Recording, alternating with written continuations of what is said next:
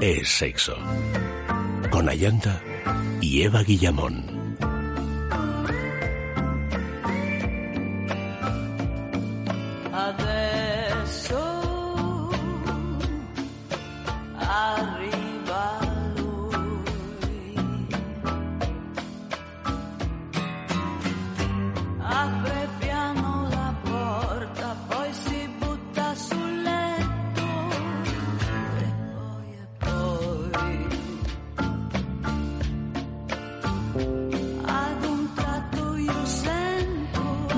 Noches, queridos amigos. Bienvenidos a Es Sexo.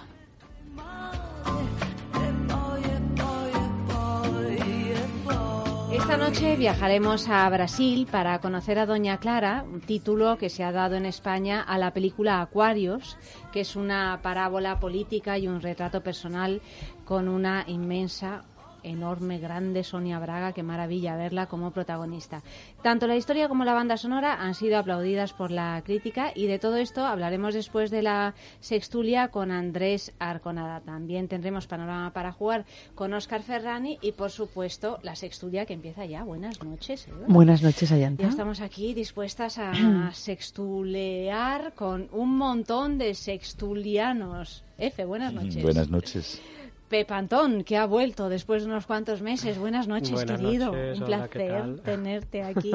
Aquí estamos. Auri, Buenas noches. maravilla de las maravillas, como una sirena, cada vez más guapa. Oh, ¿verdad? Con ese pelazo, que es la, gracias. la- la envidia de todas y de todos. De Óscar Ferrani también, ¿verdad? Sí, también. Buenas noches. Buenas noches, querido. ¿Cómo estás? Ay, pues nada, feliz de la vida. ¿Feliz? Listo, ¿Dispuesto? listo para sextuliar lo que haga falta. Bueno, bueno, bueno, bueno. Pues tenemos una noticia así Uy, para... empiezas bien, ¿no? Para empezar Ligerita. ligerita, que cuando... No, pues mira, ligerita Bueno, precisamente no es. Pesadita, pero cuando la leí esta semana, yo sé que está mal. O sea, cuando lo leí este fin de semana, sé que está mal. El fin de semana pasado preparando el programa, pero me dio un ataque de risa en la cocina, ¿eh? Y la leí así en familia, como mira lo que ha pasado. A ver. Los riesgos que tiene Esto a veces de el porno. reírse de las desgracias ajenas. Bueno, es que a veces el porno... No, bueno, sí, o sea, es que tiene tiene muchos riesgos. riesgos, sí, sí, El porno y, y la lectura, pues a veces también. Hay que andarse con ojo. Y bueno, pues aquí el titular dice lo siguiente. Un hombre muere aplastado por toneladas de revistas porno. Hoji, un japonés de 50 años, murió en su casa. Está todo dicho, japonés. No hace falta que continúes. Bueno, y además, No, no, Joji. seguimos, pero vaya, está todo, todo dicho.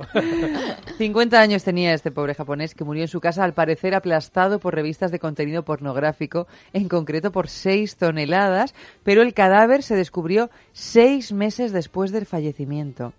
Después de una larga temporada sin recibir los pagos del alquiler, el propietario de la vivienda acudió al inmueble y allí encontró una inmensa pila de revistas para adultos bajo las que se encontraban los restos mortales de su inquilino. Los familiares procuraron ocultar los motivos del fallecimiento, cosa que les resultó difícil porque eran seis toneladas de revistas, y contrataron una empresa de limpieza que posteriormente filtró las imágenes sacadas en el escenario. La investigación se centra ahora en aclarar si el hombre sufrió un ataque al corazón antes de ser aplastado por las revistas y por ese motivo no pudo reaccionar al desprendimiento de las seis toneladas. A la luz, ¿no? Porque seis toneladas de revistas A la luz y... a la luz, revistas. ¿no? Eh, No, Pero- sé, no pero- puedo imaginar ahora cuántos son, pero bueno, seis toneladas Bueno, debe ser una habitación entera, es, ¿no? ¿De dónde cayeron?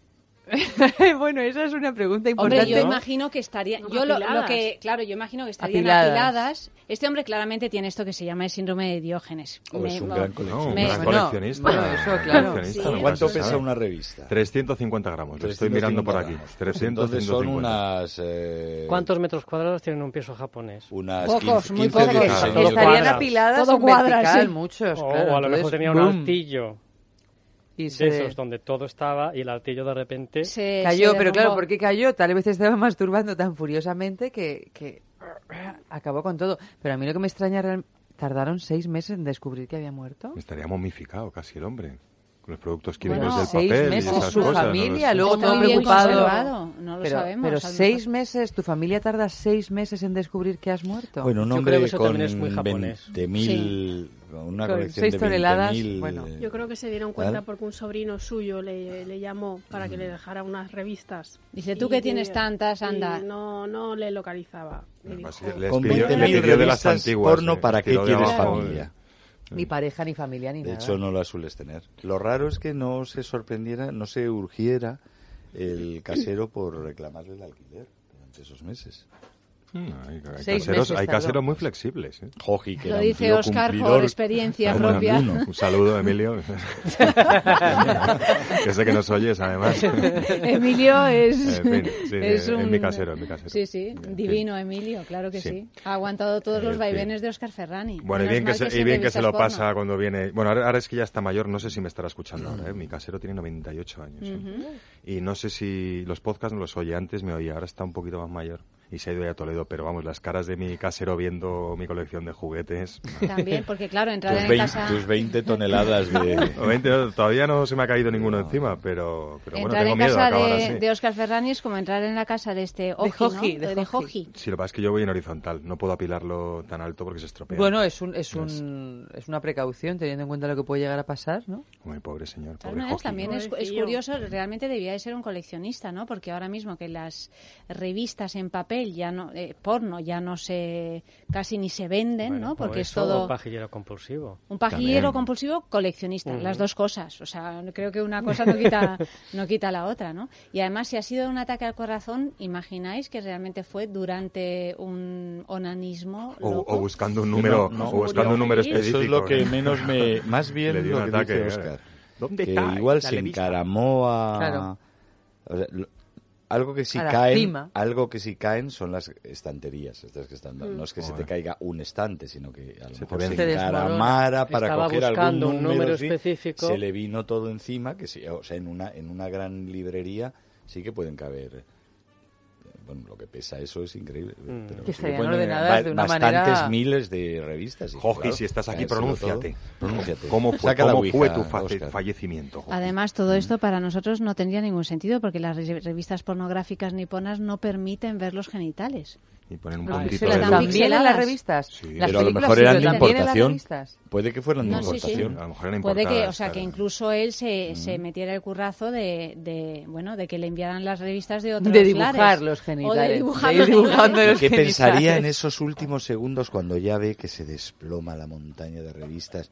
Dice, Qué es muerte posible más que dulce. muera. Claro, ¿Qué pensarán Qué de mí? muerte más dulce. Mejor morir así, rodeado de, eh, de- lo que más, grotesca. Pero esto es como, como la gente que dice, bueno, eh, murió haciendo lo que más amaba. Eso sí, eso sí. Rodeado de su gente. Rodeada de los, rodeado de los suyos. Eran todas- todas- todos los suyos. Bueno, de su Uno gente, desde otro, luego. Uno tras otro. La industria del porno no te olvida. Este es parecido a esa noticia Bueno, de hecho, aterradora. ha caído un montón. ¿eh? Hombre, desde que Joji ha desaparecido, por lo nos menos en dejado, Japón, supongo.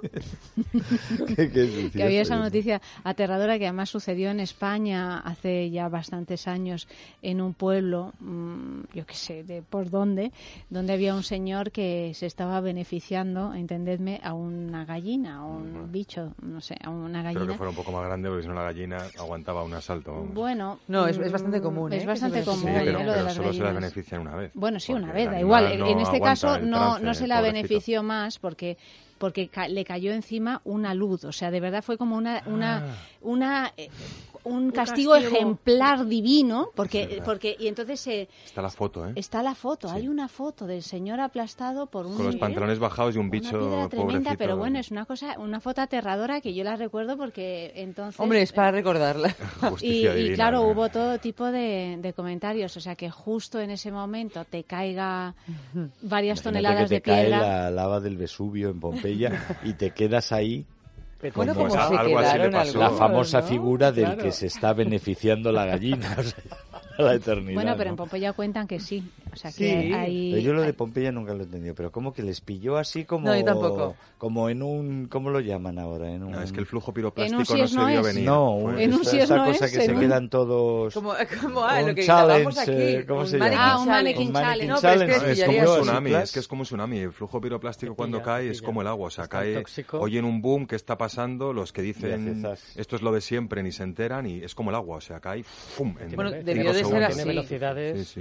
Bueno, yo la, la O sea, que sí que les visita... pilló con la Les gallina. pilló Yo la gallina. visité Pompeya en su día y la verdad es que fue una- ha sido una de las visitas que más me ha impresionado de, de los viajes que, que he hecho, además de ser un lugar de una belleza extraordinaria y tal y cual, porque realmente está la mesa con la taza, todo mm, lleno de lava petrificada que ya ha- hace que sean estatuas, pero realmente no lo son. O sea, sabes lo que hay hay escenas en las que realmente tú reproduces la vida familiar y luego hay un montón de, de cuerpos que parecen estatuas pero que son cuerpos humanos petrificados en, en todo tipo de, de posiciones, tumbados, de pie, sentados y también uno podría pensar que algunos de ellos podían estar manteniendo un encuentro sexual por la, por la postura. Hombre, por ¿no? la O cantidad sea de que prostíbulos que había en Pompeya.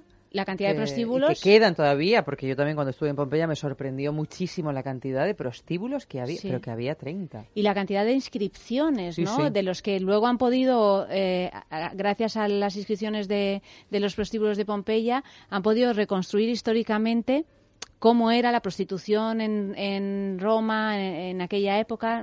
O- eh, Se escribió un libro al respecto y tuvimos aquí una entrevista muy interesante, no, no recuerdo Mm. Sí, ahora era- y también el, el museo autor, de- pero... de- en Valencia hicieron una exposición sobre el sexo en, la, en el Imperio Romano, Sí. que también te acuerdas que nos comentó la, la, la comisaria, que muchas veces se confundían con prostíbulos casas que no eran prostíbulos porque ponían un pene porque era señal de buen augurio Mm. Sí. el hecho de tener un pene en la puerta. Entonces, ahora me estoy acordando porque yo a mí me sorprendía, digo, porque que de casa de cuatro casas que hay, tres son prostíbulos. Bueno, ese símbolo fálico, y claro, este como... símbolo fálico que te llevaba a la abundancia. Menos mal que no es señal de buen augurio el poner unos neones rosas en, la- en las no, casas eso, particulares. allí. Eso, eso no, eso no. En fin, bueno, pues esta es una de las curiosidades dramáticas que duda cabe, pero bueno, que uno no se lo puede tomar en serio, que han ocurrido del- esta semana. Y una vez más, pues siempre lo, lo decimos, Japón nos da un montón de alegrías en este programa porque nos ofrece pues unas particularidades sexuales que desde luego aquí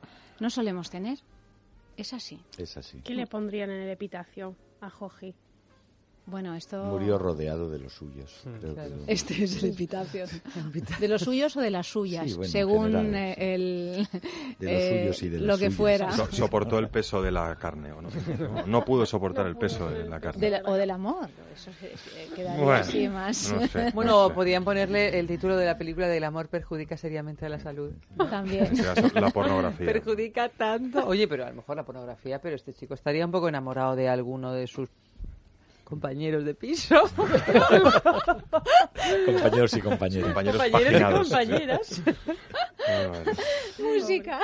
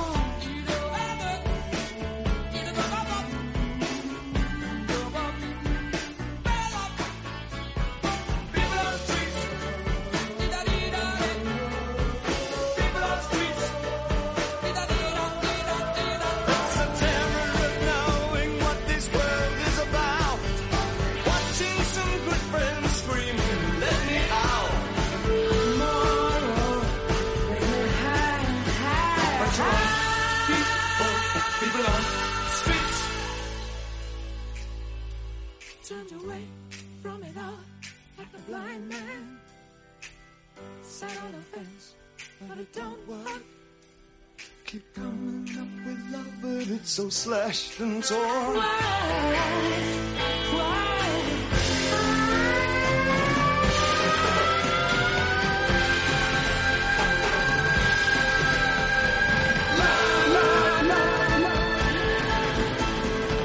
Es sexo. Con Ayanta Barili. Es radio. Recuerdo la primera vez. Me hablaron tan bien de ti. Te llevé a mi habitación. Mi imaginación se disparaba. Recuerdo cuando llegó Juan, su sorpresa al verte, pero sobre todo, recuerdo el placer que me diste vibrando en sus manos. Descubre una vida sexual llena de primeras veces en amantis.net y en nuestras tiendas de Madrid y Barcelona. Amantis, tu tienda erótica. El insomnio afecta a más del 70% de la población. El estrés y la ansiedad son causa de los problemas que afectan al sueño. Dormax Silencio con jengibre nos ayuda a respirar mejor, a no roncar, descansar sin despertarnos y a disfrutar durmiendo las horas necesarias. Dormax Silencio, para dormir y dejar dormir, de Laboratorio Sacta Pharma.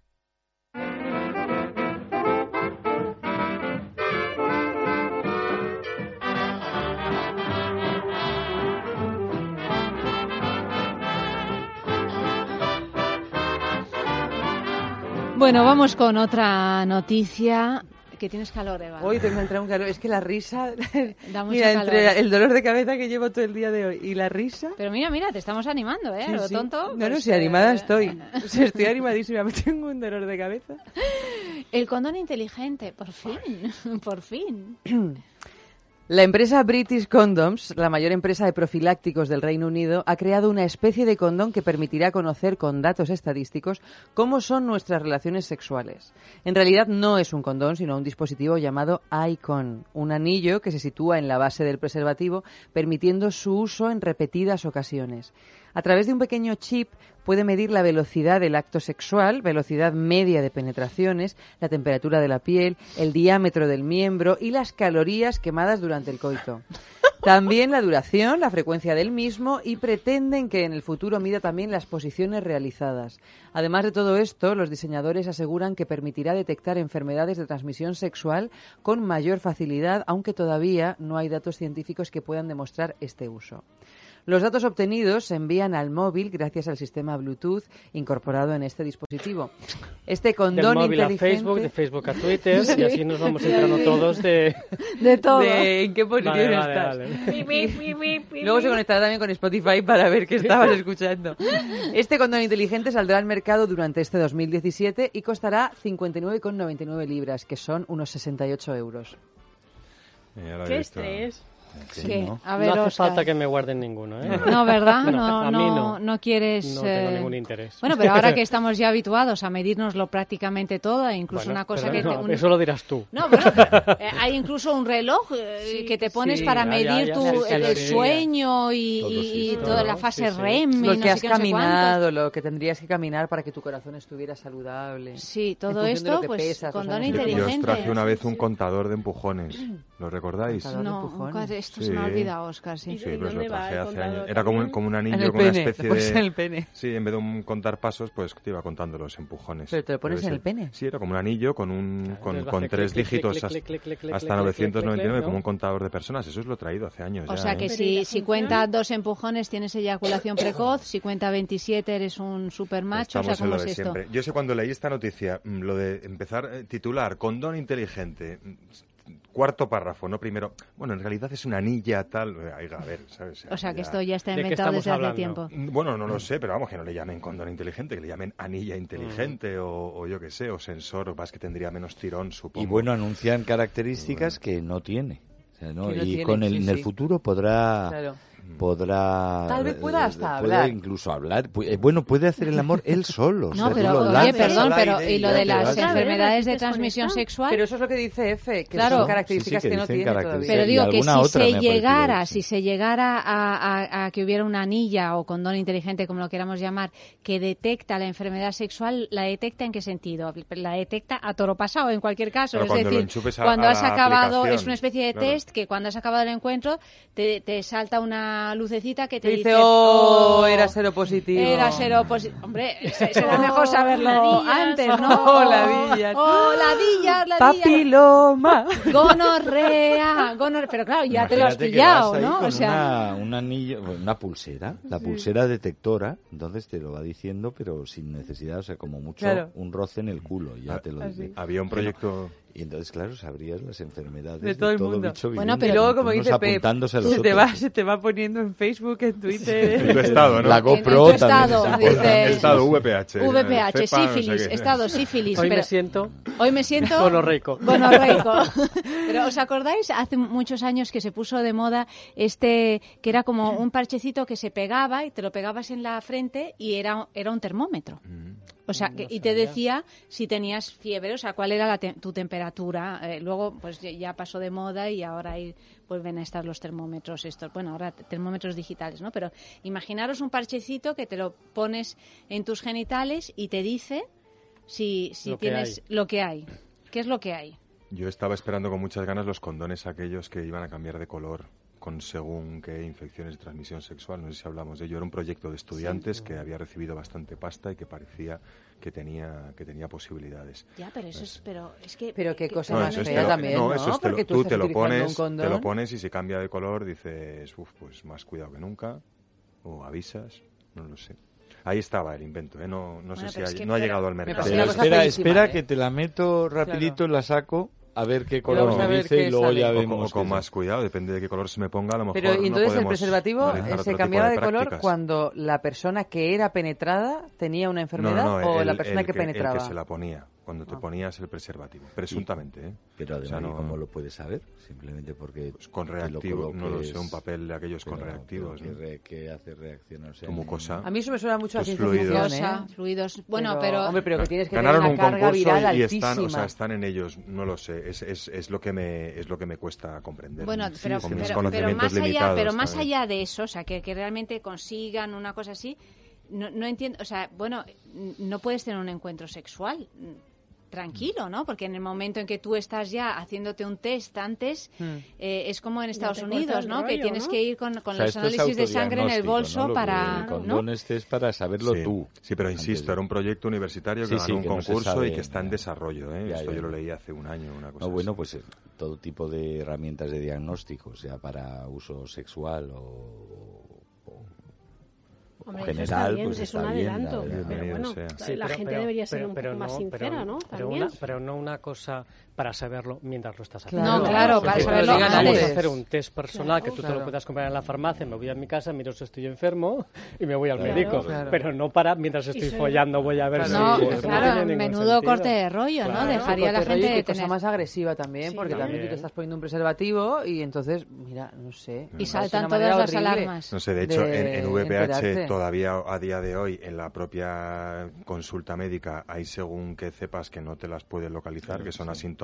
entonces imagínate andar con juegos de, condones que cambian de color o con anillas inteligentes. Yo no sé si esta noticia iba un poco al hilo aquel vibrador que había que dio mucho juego en redes sociales y ganas muchos clics poniéndolo, porque es un tema que interesa, como el vibrador aquel despertador, que salió la noticia, hizo mucho gracia, yo ya os había traído otros Sí, modelos hace sí, cuatro años, como nadie los había colgado en plan divertido, no habían generado la cantidad de clics.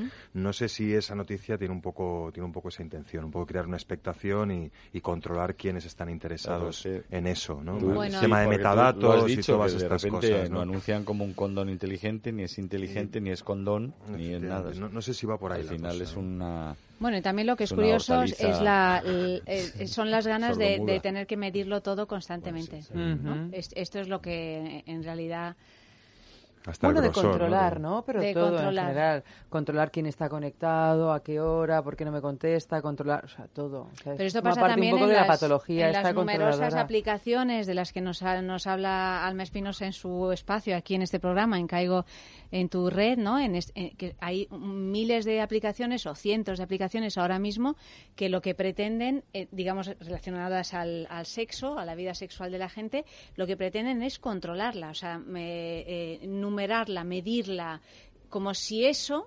fuera mm, un- o sea como si ese resultado determinara un mejor o peor rendimiento sexual Mira, ¿no? enseñarte a hacer un cunilingus enseñarte a, a dar un beso de un beso de tornillo ¿no? Eh, a través de una aplicación de móvil porque dices, pero Pero vamos a me- ver, yo creo que tiene o mucho sea, sentido porque cada vez se practica menos sexo.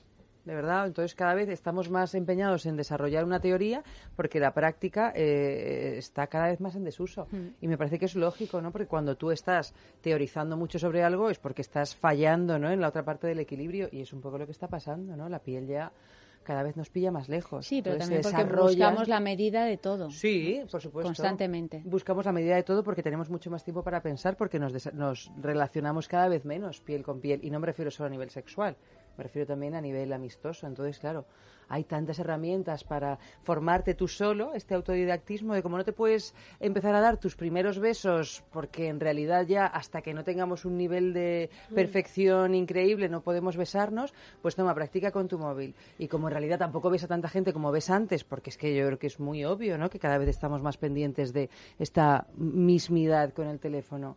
Entonces, claro, salen muchas mm, aplicaciones Mm, y cosas mm. para, para que nos entretengamos teorizando sobre el sexo en lugar de practicándolo. Esto yo creo que ha sido una, una extrapolación o intenta ser a las maquinitas estas y las pulseritas y los relojes que controlan a los que entrenan. Sí, Ujú. sí, sí. Eso no deja de tener un sentido porque el que entrena también está pautándose, está, digo que tiene un sentido, o sea, yo no lo hago, yo tam- tampoco entreno, pero creo que si lo hiciera no iría con los los 50.000 marcapasos y, y- y controladores, pero ahí no deja de tener un sentido porque así vas viendo una evolución, también vas previendo un riesgo cardíaco, de- pero claro, es extrapolado al sexo, pues tiene este aspecto. Mm, Ahora bien, no tiene el mismo sentido, o sea, ya es un- una, una- Como herramienta una- diagnóstica, a lo mejor en algunos tipos de, Bueno, de sí, ayuda de terapia muy- muy sexológica, pero a- nivel pero- recreativo yo tampoco le veo. También hay esa otra aplicación, eh, sigo pensando en las aplicaciones, que, que mide eh, la intensidad de, de tus orgasmos. Mm. O sea, tú te conectas eh, el móvil a- mientras estás teniendo un, un encuentro sexual y entonces te dice la aplicación de 1 a 10 qué tal ha ido ese encuentro sexual. Por si y no- dices, por si no lo has notado. por si No tú no lo has notado. O sea, pero, o O sea, a lo te mejor puntúa, como, como, te como el puntúa. 80% de las mujeres fingen de manera más o menos habitual un orgasmo con Ah, su bueno, pareja. ahí tendrías dice, que- pero ¿y, y si tienes un 4 por qué has gritado tanto?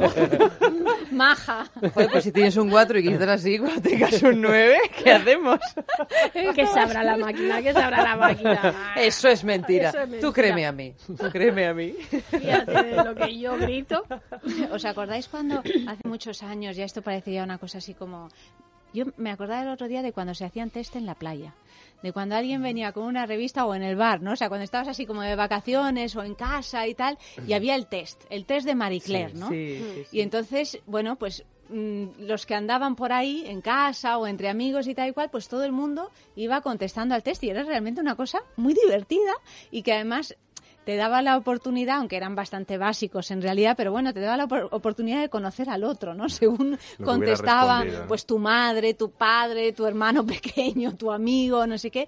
Y entonces era un... Esto del Sí. test ha desaparecido. Se ha ya. perdido, Se, ha perdido, el oye, test. mí- yo recuerdo Y- que y hacíamos entonces ahora todos el esto- test y luego jugábamos al bingo en casa.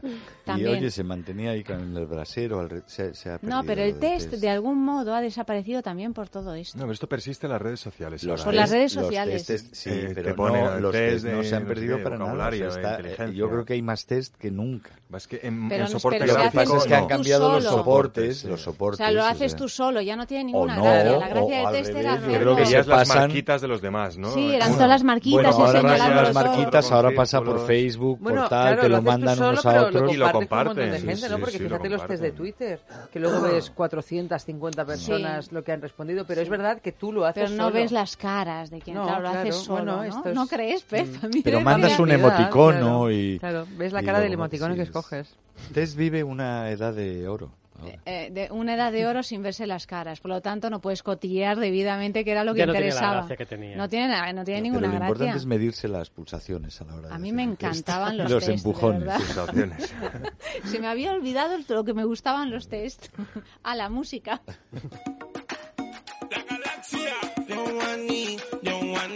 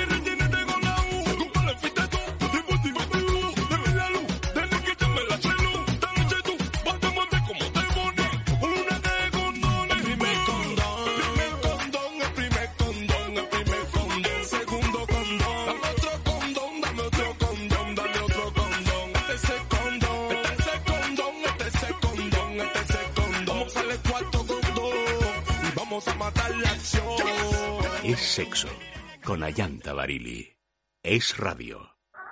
Ya están los vecinos otra vez. Lo mismo les da de noche que de día. O lunes que domingo. Y eso que en las reuniones de vecinos parecen gente normal. Pues nosotros no molestamos a nadie cuando lo hacemos. Eso, cuando lo hacemos. Descubre más de 5.000 maneras de molestar a tus vecinos en amantis.net y en nuestras tiendas de Madrid y Barcelona. Amantis, tu tienda erótica. Ceanum contiene una dosis eh, suficiente desde el punto de vista clínico para ser eficaz y seguro para corregir las arrugas de nuestra piel conforme van apareciendo. Ceanum presenta la máxima concentración de colágeno hidrolizado tipo 1 responsable de dar estructura a nuestra piel. Ceanum, en viales bebibles, consigue actuar en el origen del envejecimiento cutáneo que se encuentra en las capas más profundas de la piel. Ceanum, más que un tratamiento de laboratorios Actafarma.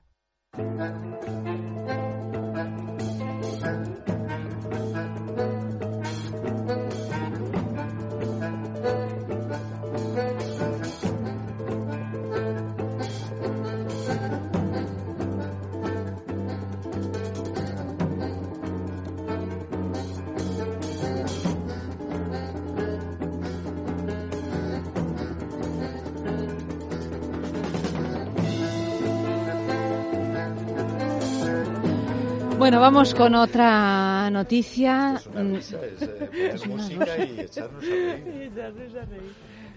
¿Cuál, cuál, cuál? Venga, elige, dime, dime un número, Eva. Eh, yo creo que las vamos a acabar haciendo todas, ¿eh? Sí. O sea que... Hoy... Pues bueno, incluso nos hemos saltado una, Sí, que esa, si no quieres, sé. la que nos hemos saltado la podemos dejar con la esperanza Vale. de que no la tengamos que hacer. Bueno, pues entonces, eh, es que esto de encontrar noticias para Sextulia no es, Es tarea difícil, fácil. ¿eh? no, no, no, es Que difícil. Está la pobre Julia ahora mismo, que se ocupa de los guiones, volviéndose loca. Bueno, arrestan a un hombre por tener relaciones sexuales con una vaca. Esto a colación de lo de, de la, lo de la gallina, gallina, de sí. lo de la gallina. Mm. En Tailandia, un hombre de 40 años ha sido detenido por haber practicado sexo con una vaca a plena luz del día. Varios lugareños, incluido el dueño del animal, se quedaron atónitos al descubrir al hombre desnudo mientras besaba y tocaba a la vaca antes de empezar a practicar sexo con ella porque quería practicar antes preliminares. La cosa es que le besaba, pero arrobado, ¿eh? Sí. Más que es Bueno, más importante esto que lo del sexo, sí. enamorado. Tras observar la escena, llamaron a las autoridades y persiguieron al zoofílico, pero este consiguió esconderse en el baño de la casa. Cuando lo detuvieron, el hombre no paró de reírse y explicó a la policía que no podía evitar sentirse atraído por la vaca mientras el animal estaba pastando. Sentía emociones muy fuertes y no conseguí detenerme, explicó. Lo siento. Es que las vacas tienen unos ojitos. Bueno, según Ay, está la vaca soriana, que tiene una cara de mala leche, que la, No, pero tiene la sus vaca sí. pestañas larguitas, Sí, las vacas, ¿no? Yo he visto- un poco los camellos. O sea, las vacas de Soria son como toros, No ¿eh? será un ser vivo porque en uno de estos canales así extraños que hay tantos que vas haciendo zapping, el otro día oí un programa muy curioso que es tipo así mis dulces obsesiones y una de ellas era un hombre pues también unos 35 años absolutamente enamorado de su coche. Bueno, es una parafilia, es una sí, parafilia. Se enamoró del puente de San Francisco y se era- quería casar era- con él. No daba ni risa ver cómo se agarraba al capó y se lo comía a besos. Además que oye, con una gallina es más preocupante, pero una vaca, si no le gusta, te mete un cabezazo y te espabila, ¿no? Bueno, Quiero mm, entender. En las historias de las zoofilias ha habido más de una desgracia de este tipo, ¿eh? Sí, pero, pero hacia, no hacia O sea, la vaca, entiendo que hacia el zoofílico. Hacia el zoofílico. Por eso te digo que, hombre, yo me preocupo más por la gallina, pero la vaca, yo quiero pensar que si no le gusta el asunto, Claro, siempre y cuando la vaca no esté que- atada y no esté No, pero drogada. que la vaca no se da ni cuenta. Puede ser, pero puede que ser, la no, no se da ni eso cuenta. es yo abuso de vaca, Claro, eso eso ya, es de eso vaca. ya es Hombre, la vaca más que no- zoofilia, eso es. ¿Eh? ¿Tú crees que no se da cuenta la vaca? ¿Un pene humano en una vaca? Sí, sí, sí, se pero le si les el, Es el como brazo- un palillo, el o sea, para- es que no, es que no, No, te das no, no cuenta. debes notar nada. Pero vamos, dicho esto, no es que esté defendiendo No, la claro. zoofilia, No, ni no, no, mucho que menos. pero vamos, es que excelente un poco Pero también. mucho, mucho daño. La no, vaca cree que le están tomando unas muestras. Sí, pues eso, cualquier sí. cosa, ¿no? Y encima con cariño. No, pero si encima pues le, mira, le acaricia bien los, Con acaricia bien besos, ahí con las manos la- La lubrica bien antes, ella encantada, pues luego los toros no, no lo hacen. Bueno, en Tailandia seguro que, no sé, vamos, seguro no, no tengo ni idea de cómo está la ley en Tailandia, pero bueno, en, en, en Occidente a- está cada vez más restringida la zoofilia. Antes había un vacío legal, ahora la están cada vez más eh, prohibiendo en todas partes, pero la cosa curiosa es lo que sucede en Estados Unidos, me parece, no sé si en todos los estados no o en si algunos Estados de Unidos ellos. O, o fíjate que me suena algo del, del Reino Unido, no, no recuerdo. dónde, La verdad es sí. que sí, no recuerdo muy bien y es que eh, permiten mantener relaciones sexuales con un animal siempre y cuando el animal pese menos consentimiento. No pese menos de 10 kilos que en realidad tú cuando cuando no Tendría que ser al revés. no, decir, ya- claro, No, no, pero lo extraño siempre es eso, menos, sí. siempre y cuando el animal pese menos de 10 kilos o de 12, no recuerdo ahora la, el- la, la cosa exacta, pero la, la cosa curiosa es que cuando tú te fijabas en esta ley te das cuenta de que en realidad no están protegiendo al animal, Sino están humano. protegiendo Ah, al ser claro. humano. Ya. O sea que no es en ningún caso Son y esta esa- es una ley antigua Sí. que había en uno o varios estados de Estados de Unidos. Estados Unidos. Yo creo que, sí, porque sí, en sí. una sextulia y luego escribió un blog al respecto en el español, porque era realmente curioso, ¿no? Que hasta qué punto pues no había realmente ningún respeto, ninguna intención de pensar en el, en el animal en cuestión, que al fin y al cabo es el que sufre un, un abuso sexual y, y, sin embargo solo se pensaba en el, en el humano. que no muriera ¿no? el humano, En ¿no? que Ni no tuviera muriera que estar ingresado mucho tiempo en el hospital. ujú. Mm. De todas maneras, bueno, pues estas situaciones se dan eh, se dan con cierta frecuencia. sí. No, Sí. bueno, Sí. con, con muchísima frecuencia en función del lugar y aquí en este país, Mm. bueno, pues imagínate, en las zonas rurales hemos hablado un montón de Mm, veces de sí, esto. sí, sí, sí, sí, sí. Ya hemos hablado tantas ovejas. veces, de hecho, los jueves, que es que ya estoy Ya insensibilizado. ¿eh? Estás insensibilizado a las este cuestiones tema, sí. zoofílicas, ¿no? Ya es como hablar de un sexo Sí. entre adultos. Me ¿no? acuerdo cuando no era la, el burro de no sé quién que se enamoró de la, De la vaca, de no sé quién. Eso fue también. Belén de Andalucía. El burro se enamoró de la vaca y la iba a Sí, sí. ver todos los, todas las noches cuando retiraban el Belén y luego el dueño del burro, el dueño de la vaca denunció al dueño del burro Sí, sí, sí. porque no había podido contener los instintos amorosos de su animal. Bueno, los burros tienen Eso muy mala leche. Y ¿eh? se escaparon juntos la vaca y el burro, ¿eh? Pero a propósito de estas Dejaron el parafilias, Belén y acabaron el Belén. en Las Vegas. a propósito de otras parafilias, esta no es una parafilia, esta es zoofilia, pero las otras parafilias y además las que no dañan a nadie, como la que comentabas tú, Pep, del, del hombre enamorado en todos los sentidos De objetos del, del, co- del coche, que es... No, no, y eh, sexualmente. y ¿eh? O no, sea, sí, enamorado, digo, y, y el amor atraído. Y follaba Sí, sí, directamente sí, con sí. el coche. Sí, sí, pero luego también está... Le pillaba. Pues, eh, pues era, era, era muy inquietante porque evidentemente no, no te lo enseñaban todo, pero el hombre, eh, tanto dentro como fuera del coche, mm, hacía el amor con el coche. No era solamente como cuánto te quiero y te acaricio y te doy muchos besitos, sino que había, había sexo. Mecanofilia. Mecanofilia se llama esta parafilia, claro. Sí, sí, sí, sí, es impresionante. Pero digo que hay también esa otra noticia que, que, que era... Estoy pensando que entonces Yo la también, canción de Hoy no me puedo levantar iba por ahí. Amalio, busca hoy no me puedo levantar. El fin de semana me... paz.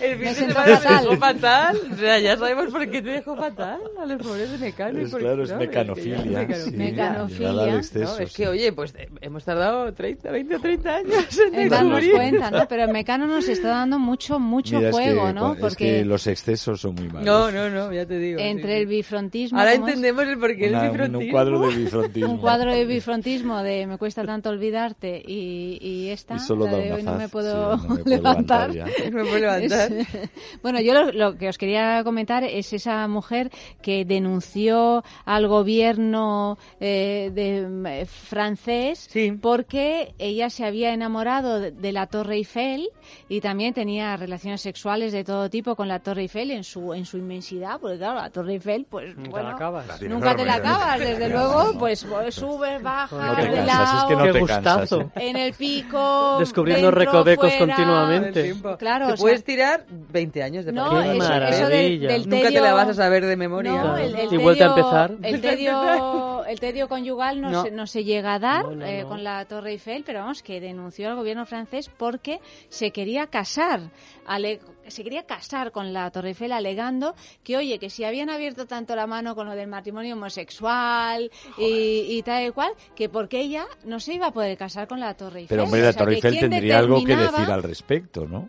Eso lo omitía. Eso lo omitía, eso lo... Pero Pues luego ahí también, estuvo- pero también luego estuvo, que yo no sé si llegó a denunciar o no, la que se enamoró del puente de San Francisco. Otra.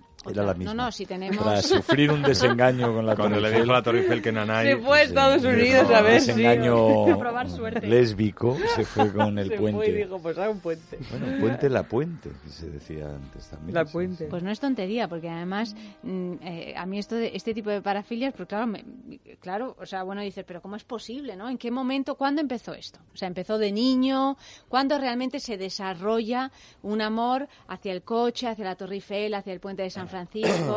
eh, Hombre, tiene un inicio, yo diría, en la raíz del ser humano, o sea, en la raíz de... de- Sí, pero, pero muchos de estos casos es gente casada, o sea, gente, para entendernos, normal, porque claro, normal, y que de pronto ve la luz. Es un fetichismo. Sabe la luz y- y sobre- desarrolla Sí, sí, o sea, eso. yo lo veo como toda una iluminación. que no me ¿no? pase. De, repente ve la luz. Hombre, yo Otros que- dirían que... de repente se, volvió oscure- oscurece Claro. su mundo. Pero por mucho que esté casada, esta, esta gente, yo creo que, bueno, que cuando te estás enamorando de un ser inanimado que no te puede dar la réplica en algunas ocasiones o prácticamente nunca, eh, bueno, pues hay un problemita. Ay, bu- que bueno, surgió probablemente antes de que te casaras. Sí, y que, y que, y que ha ido uno arrastrando. Y que ha ido arrastrando, sí. Pero me estoy acordando también, hablando de parafilias, ¿tú te acuerdas de aquel libro que nos llegó, de- que, que se llamaba Cucharita, el autor, que era un libro que se llamaba Zoofilia, y que nos escribió una carta muy amorosa diciendo que la zoofilia era un bueno una práctica sexual y que quería que la entendiéramos Una había Sí. escrito un libro expresamente autoeditado sexual, por sí. supuesto para darla a conocer al público y quería que lo invitáramos Con a entrevistas a los animalitos, ¿no? Dando sus opiniones. bueno, y además es que te eso. hablaba, yo Los de fíjate, Disney. Es que nunca, nos es que nos olvidamos de de esa Disney. parte, ¿no? No, no, Claro. claro, claro. nunca lo he llegado a tirar, lo tengo en casa, pero te iba explicando cómo era el sexo con cada uno de los animales. ¿eh? Ay, qué horror. O sea, que es que tiene tela el asunto. Hombre, pues Bueno, tiene mucha tela. tiene- No deja de tener interés. O sea, Sí. no digo, o sea, interés, No, no, o sea- hay cosas más aburridas que... Que, leer, ¿no? dices. Nosotras, más aburridas que no lo entrevistamos porque no estamos Que a la leer, que leer, no, no, me refiero estamos, al yo no sé, no estaríamos a la altura de esa entrevista. No, decidimos no Decidimos entrevistarle, la entrevistarle verdad. porque, bueno, pues yo qué sé. No sabríamos qué preguntarle tampoco. Por, por miedo a que se frotara con los micrófonos. Estamos Ay, en una época que que se trata de verdad, se trata, este, queridos oyentes, de entender todo. Claro, no, Pero no. hay momentos esa en que a uno sí, Esa esa es es nuestra nuestra actitud, pero es que, que aquí nos vemos sobrepasados. Sí, por las circunstancias. Por o sea, cierto, a veces cierto verdaderamente... momento, no Hay sé. veces que ni siquiera la buena predisposición No, no, consigue no. llegar donde tú quieres. que la tenemos, ¿eh? pero no nos llega, no nos No, da. hay. Muchos años con buena predisposición y No, no tal. es como el trabajo. Muchas veces tú trabajas más, más, No, más no, y el dinero no te llega No para te hacer llega lo que tú y quieres. sigues, y sigues y tal. Esto es igual. Pero no. Y por mucho que escriban libros e intenten convencerte al respecto, pues eh, no. No, Pues bueno, nada. todavía no nos ha llegado. Uh, uh, eh, te- tenemos O sea, de si te enamoras de la Torre Eiffel, mm, no es eh, como si te enamoras de tu prima. No, no es igual. No, no es igual. Aunque sea parisino. Sí, sí. que hay que hacer por vérselo. Mucho hierro, sí. Eso mucho hierro, eso sí, para alguien Hay que consultar a... No, hay que consultar. Hombre, Hay fíjate, esto aquí sí que podríamos recomendar a algún que otro psicólogo. Vamos, y si tú, una, gen- una persona muy cercana de tu entorno le está pasando eso, ayúdala. Ayúdala, sí. Ya sabéis que los problemas de origen sexual se resuelven casi en el 100% de los casos. Música.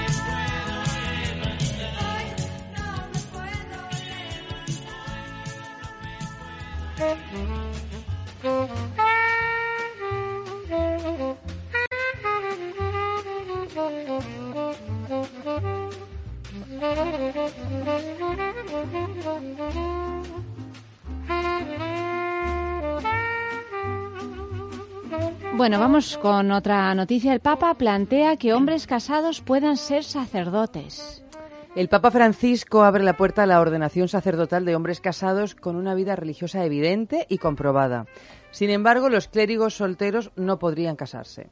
Hace exactamente un año, el secretario de Estado, Pietro Parolin, habló de una emergencia sacramental en algunas zonas del mundo a causa de la escasez de sacerdotes.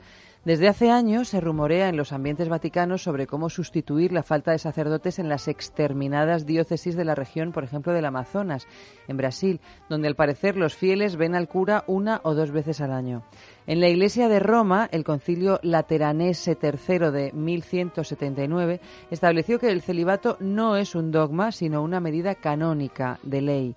La Iglesia Católica actual permite ejercer el sacerdocio, el sacerdocio, perdón, a religiosos casados de otras iglesias, como los ortodoxos y los anglicanos, que se convierten al catolicismo. Este Papa, sí, sí, sí, Sí, sí, si tú eres, yo, vamos, lo sabía, el, si tú eres ortodoxo o anglicano, estás casado y te Mm. conviertes, con esto de que te has convertido, Puede puedes, ser sacerdote. puedes ser sacerdote y mantener tu pareja. Sí, sí. Sí, pero al final es por necesidad Sí. y son tan lentos.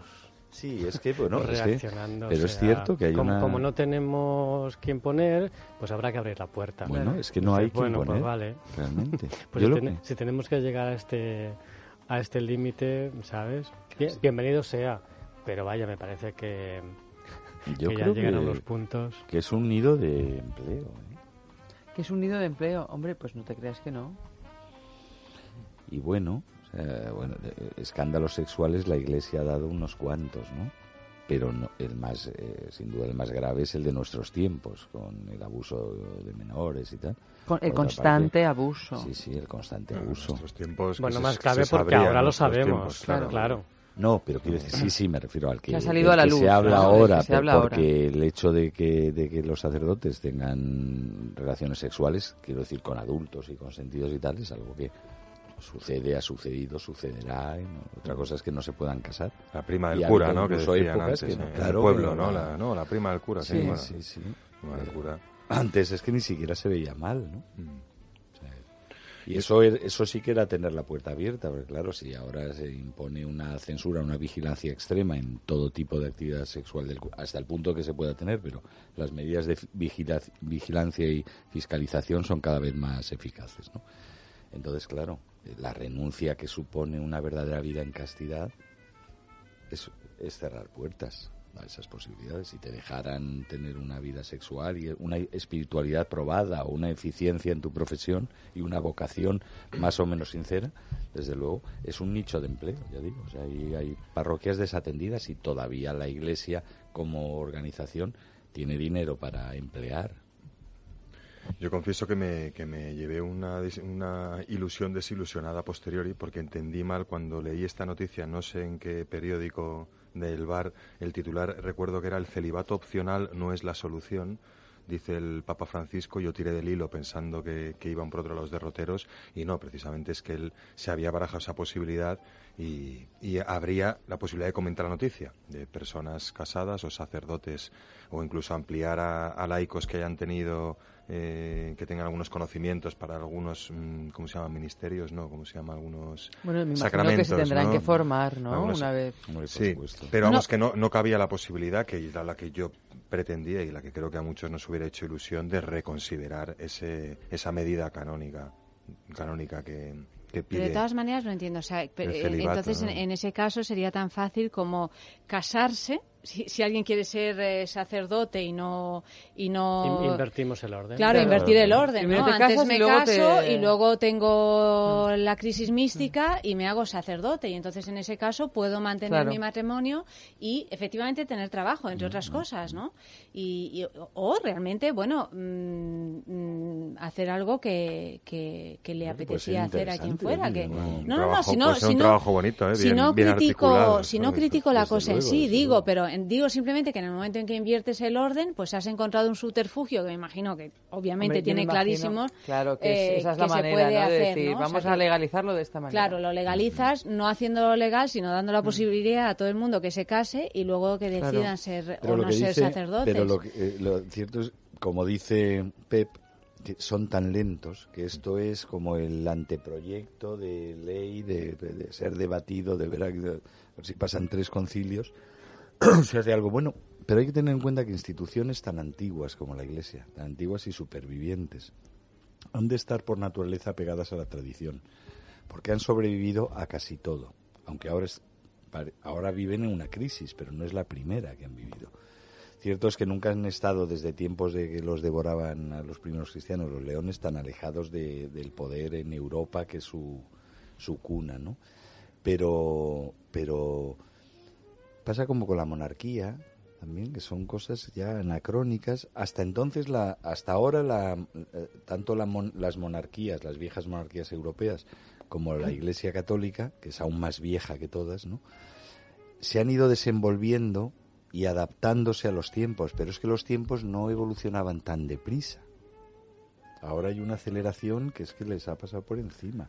Y ahora, por mucho que tra- traten de, de llevar a cabo un ayornamiento, o sea, cuando quieren empezar a reformar la casa ya se les ha caído el tejado Eso es encima. lo que ¿no? va a pasar. Pero- es lo que pero- les va a pasar, que cuando quieran decir sobre esta apertura de puerta lateral o este Ya no le va a subterfugio, a ya da lo mismo. ya que- Pero por eso yo creo que esto era una cosa que a mí me parecía muy interesante de lo que contaba Sorrentino en esa maravillosa serie del Papa Joven, Pope, sí. que es una de las cosas a las que aferrarte, ¿no? Esta tradición, tanto en la monarquía como en la, en la Iglesia. A mí me hizo muchísima gracia como desde que vino Macri, a- el presidente de Argentina, a España, a Madrid, la monarquía empezó, la monarquía española empezó a, a reinstaurar no porque viniera Macri, sino porque coincidió con la visita oficial de Macri, había comenzado a reinstaurar los algunos de los ritos que ya había abandonado. No sé si lo habéis leído. No. Entonces ella apareció con corona, entonces se hace ahora una salve, porque ya ahora no lo reciben a las visitas en el Palacio del Pardo, sino lo reciben en el Palacio Real, lo han vuelto a utilizar,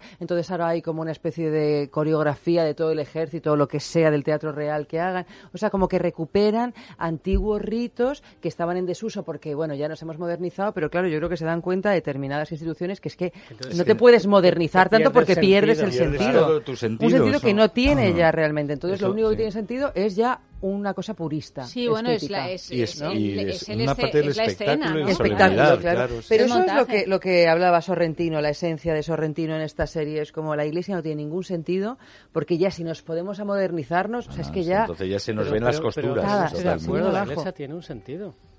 Yo creo que tiene un sentido, un sentido, además, sin ser yo de iglesia. Toda la institución me refiero, la institución en sí, realidad. Pero, pero, pero lo que significa la iglesia para lo que sirve la iglesia, que luego se puede hacer de muchas otras maneras, puede ser maravilloso. Lo que pasa es que está rodeado de toda una parafernalia, muchas de ellas sin sentido, y no solamente sin sentido, sino que va en contra de, De- cosas de que ya de mismo. es- que van en contra de la gente, del ser humano, ¿sabes? Porque mira, si es un ritual, pues es un ritual, los sigues o no los sigues. A mí, que los, lleve, los reyes lleven corona o no lleven corona no va a hacer daño a nadie, ¿no? Pero es que están manteniendo cosas que van en contra de lo que ellos mismos predican. Entonces piensas, ya está bien, cuando yo sí que creo que la iglesia, como vehículo de la fe, etcétera, etcétera, puede tener un sentido maravilloso.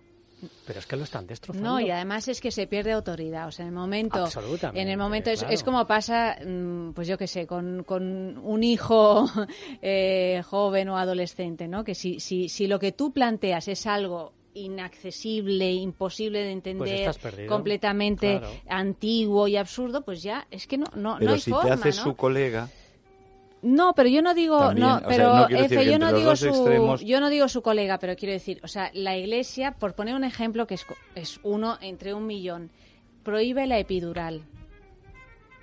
no, no, sí sé que La Iglesia no, prohíbe estoy- la epidural. ¿Qué mujer católica, practicante y tal y cual, no se pone hoy en día una epidural cuando va a dar a luz?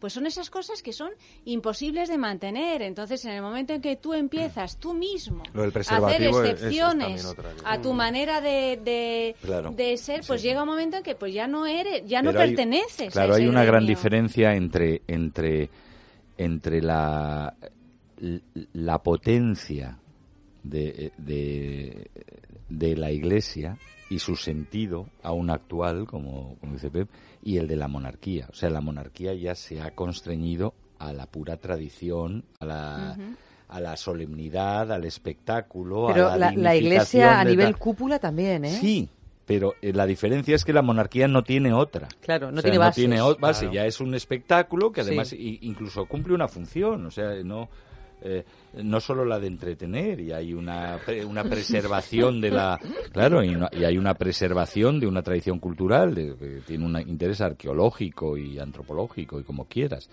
aunque supongo que cuando se, se empezó esa tradición era muy moderna o muy Claro, contemporánea. Ahora nos quedamos Los- con... los o sea, de reyes repente eran se, por se designio divino. detiene en algún momento, se detiene el tiempo.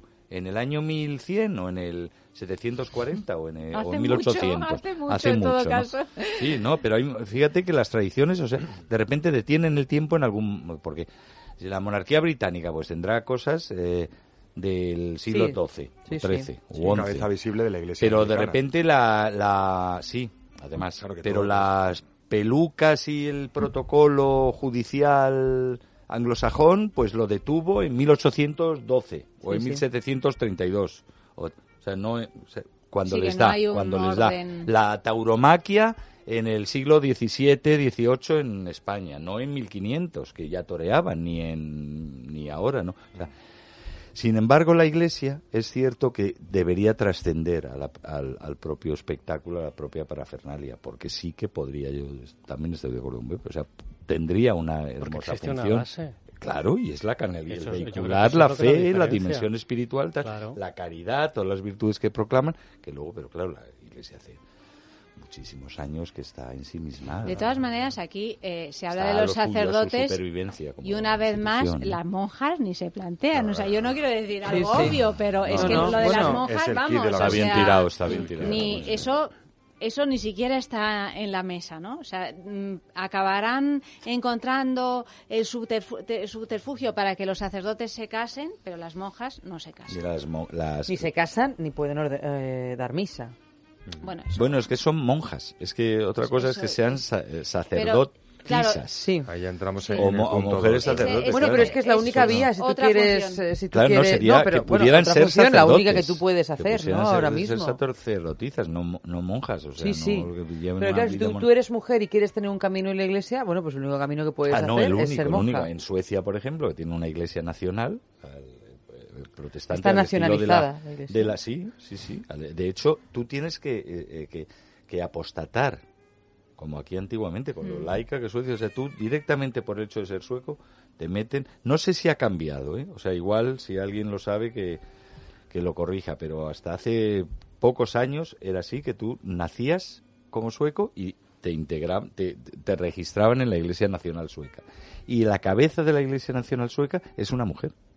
Eso sí sé que es actualmente, o sea, es Los una prote- mujer. protestantes Eh, tienen, tienen sacerdotes. no solo es mujeres. sacerdoti hay sacerdotisas, sacerdotisas o Sacerdotisas. sacerdotes, mujeres sacerdotes, sino que la cabeza de la iglesia es una de ellas, no es un hombre. ¿no? Pero siempre es una de No, ellas. no, no, no, que ahora Ah, la ha tocado, actual, sí, la actual. podía ser un hombre, pues ahora es como si fuera el- la, la arzobispa de, de, de- es de Bueno, como la Canterbury, ¿no? reina Sí, Isabel sí. II es la Bueno, cabeza de la iglesia sí, anglicana ahora pero mismo, en- en, eh, la cabeza de la iglesia sueca no es el rey ni la Ujú. reina de es, es- esto ya es bueno el disparate final de la monarquía británica sí. Charles y sus orejas Sí. como Bueno, un poquito de música y seguimos. papa ¿Cómo que os vais a casar? ¿Pero qué estás diciendo? No puedo creer que sea verdad. Claro que estoy contento, ya verás cuando se lo digan los demás. No quiero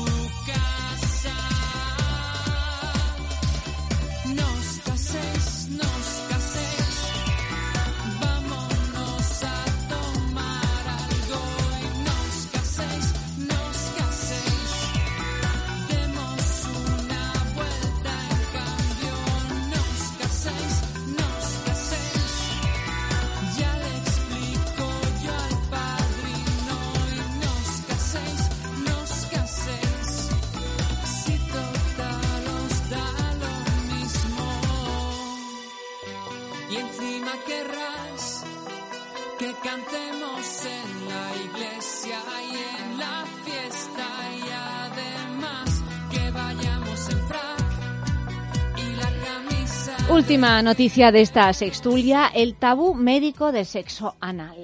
La presencia Otro de un otro tabú, Otro tabú. sí.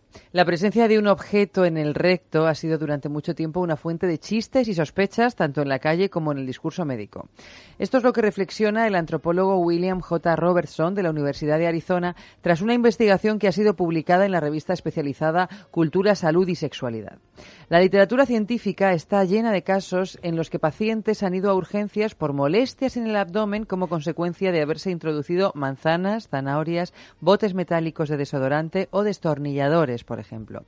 El 69% de los estudios médicos vincula los cuerpos extraños en el recto con prácticas sexuales pervertidas o aberrantes asociadas con reclusos penitenciarios, personas con trastornos psicológicos, intentos de suicidio u homicidio, homosexuales, prácticas sadomasoquistas, casos de violación, agresiones sexuales. Todas estas son descripciones provenientes de un sistema cuyo único modelo válido es la relación heterosexual tradicional. Según el antropólogo William J. Robertson, hay una cultura de la vergüenza alrededor del placer anal y los propios trabajadores sanitarios contribuyen a esta estigmatización al enmarcar los cuerpos extraños en el recto como un problema de perversiones sexuales, mentiras del paciente y anormalidad.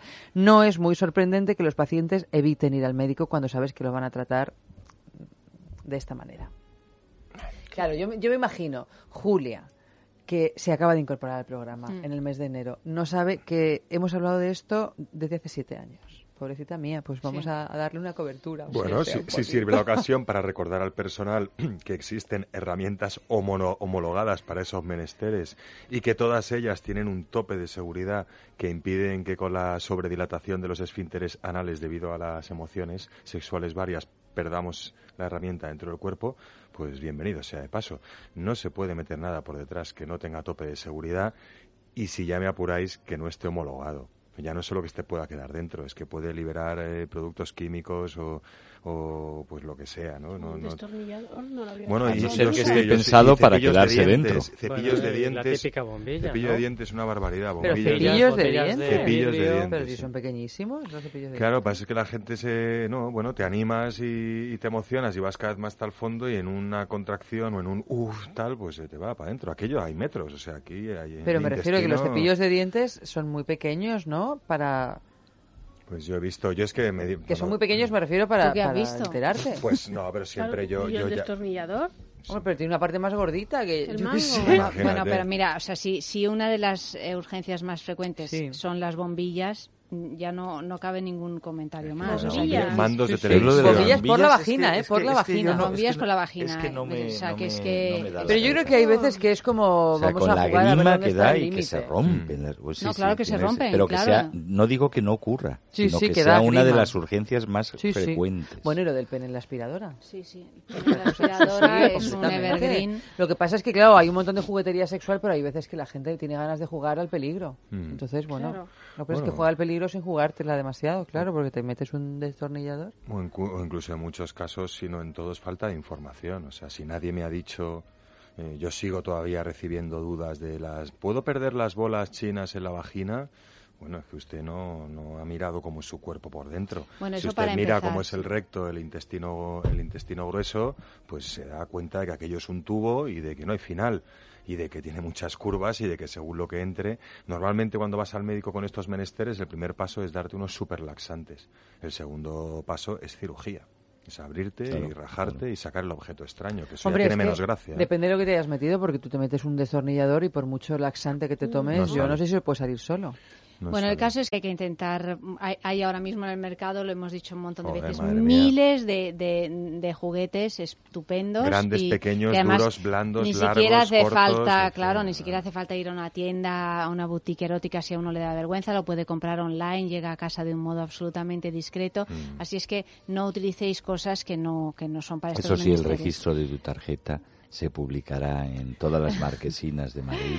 Que no, que Bueno, no. pero Esto, bueno, de no hecho, o pasa sea, no solo Amantis, muchas Mm. otras boutiques de colegas del sector, eh, las tarjetas no aparece el nombre comercial de la tienda y los sistemas de envío igual, no te lo remite el nombre comercial del negocio, te lo remite Pepis Flukis SL. Vamos, y en dentro- Amantis es de una discreción Amantis, absoluta, vamos, desde luego. De hecho, o la gente que- lo pide en los puestos de trabajo por eso, porque te llega no sé qué SL, que no lo voy a decir, y contenido, producto promocional. Punto. Ya sabéis, compañeros de eso.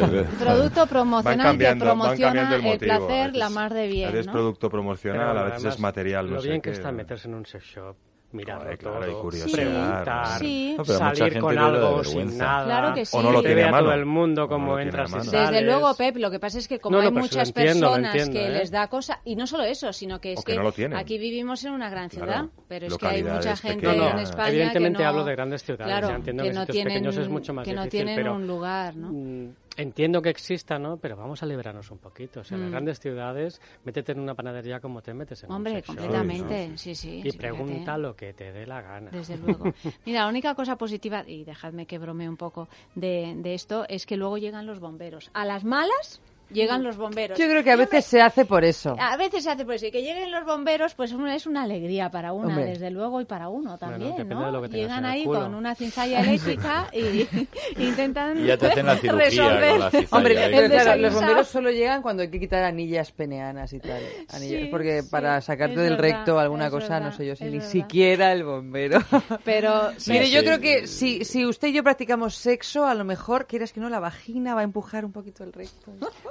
Siempre hay... Y siempre ayuda, siempre ayuda. Ay, con un bombero O si no, ya mira, ayuda. ya lo empujamos para adentro y que sea lo que Dios quiera. Y yo que se metabolice. que- que se metabolice. Oye, también por trivializar un poco, yo os invito a todos a que en Google pongáis objetos eh, extraños en el ano, búsquedas así, y veis la cantidad de radiografías que hay súper interesantes con toda clase de, A Pep le de, está dando un de vaído. parafernalia, con toda clase de parafernalia flotante y algunas veces incluso con juguetes sexuales inadecuados.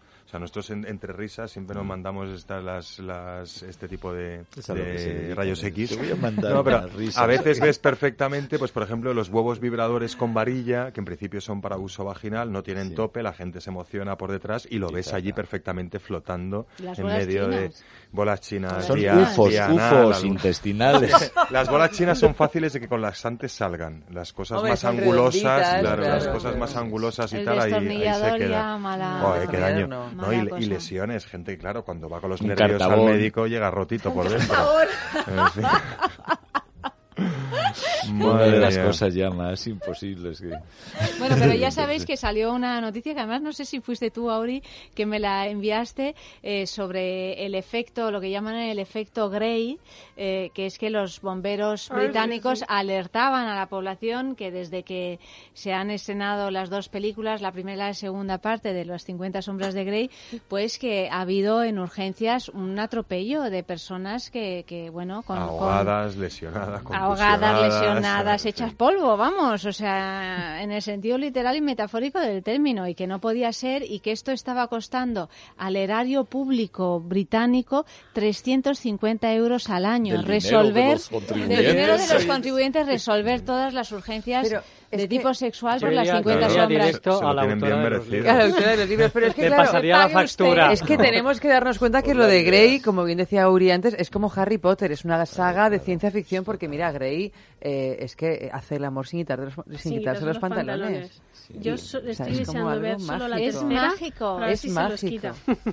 de A ver si nuevo- se los quita. Sí, de Sí, nuevo sí. que a veces Yo lo, lo Oye, y si es tan para mujeres, eh, lo lógico sería que es, eh, no Que hiciera los otra cosa que pasarse la película sin pantalones. No, no, se pasa porque la lo que película- interesa es lo que le hace a ella. Claro. Es decir, por fin hay un hombre que hace a una mujer estas cosas. Ese es el Bueno, concepto. básicamente, no, vamos a ver, hay muchos hombres que hacen a la mujer estas cosas, hay pocos hombres que practican cunilingus, y, pero eh, hombres que tiran a la mujer en la cama sin quitarse los pantalones, se la meten, pum, pum, pum, pum, pum, pum, ya hemos terminado. La diferencia es que ella se ha corrido diez veces y probablemente la mujer real ninguna. O sea, el mensaje es, oye, tía, aprende a correrte que eres una pesada, ¿no? O sea, El mensaje es, tú así haz lo que sigues haciendo y tú, nena, a ver si te pones las pilas, porque vamos. Es Magic Grey. Es Magic Grey. Le vamos a llamar así a partir de ahora. Magic Grey. En fin, se nos acaba la sextulia. Sé que os quedaríais horas y horas con nosotros, pero tenemos que continuar. Tenemos que continuar con Oscar Ferrani, Yo que nos va a traer juguetitos Sí. seguros para que hablemos de ellos y hablamos de esa película de estreno,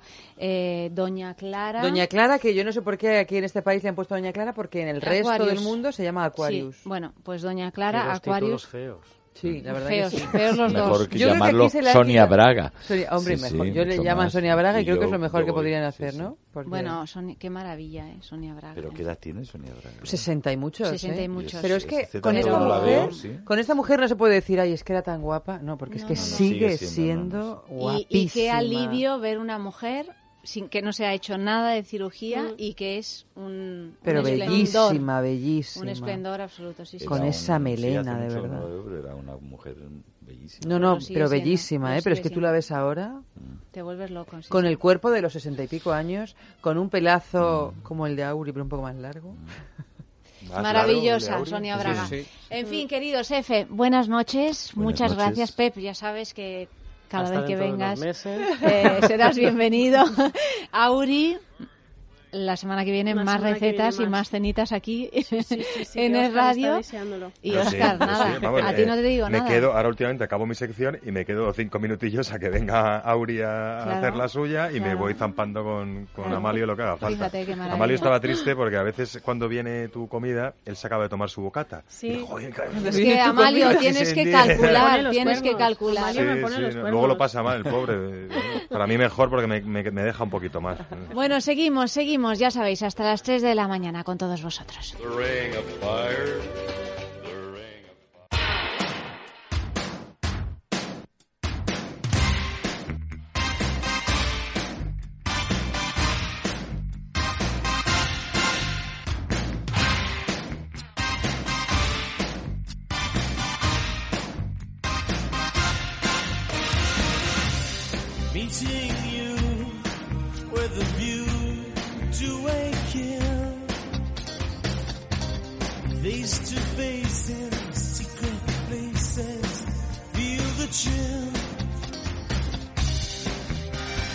Oscar Ferrani, que Ferrani, mm, qué ruido. Buenas noches. Cuando empiezas así con la doble R de Ferrani ya... Estás acabando la semana agotada. Estoy ya, acabando ¿no? la semana. No, agotada no, estoy en plena forma. Sí, ¿No me ves? bien, con ganas Sí. de cine y esas cosas. Sí, con muchas ganas Es de que cine, nosotros además. tenemos prohibido decir que estamos Sí, agotadas. porque si no nos sienta mal.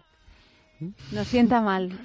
¿Qué hacer- hacéis? Nada, cositas, cositas. Como aprovechamos que estamos en la Veo- radio, Veo que tenéis como... nos hemos pasado unas miraditas. Nos hemos pasado unas vosotros, ¿no? miraditas. No, porque- yo le- no, Uno ¿sabes lo que pasa? está Te lo voy a prohibido, decir. yo voy a decir lo que es que Oscar dice algunas veces que está agotado. Es que lo dice demasiado a menudo. Mira, y yo yo le digo, estoy rode- Oscar, no escuchas la sección de Carmen Jiménez Cuenca. Carmen Jiménez Cuenca nos tiene prohibido decir que estamos agotadas, que estamos viejas, que estamos cansadas. Porque ¿para qué nos sirve? Para No, sentirnos para nada, más agotadas, más viejas, más cansadas. Pero no. Carmen viene a la ¿No una y ves? cuarto de la mañana Hombre, también sí, por las no, noches. viene a sí. cuarto, no, Carmen viene a las dos. A las dos y Ah. pico. Dos, dos y media. Sí.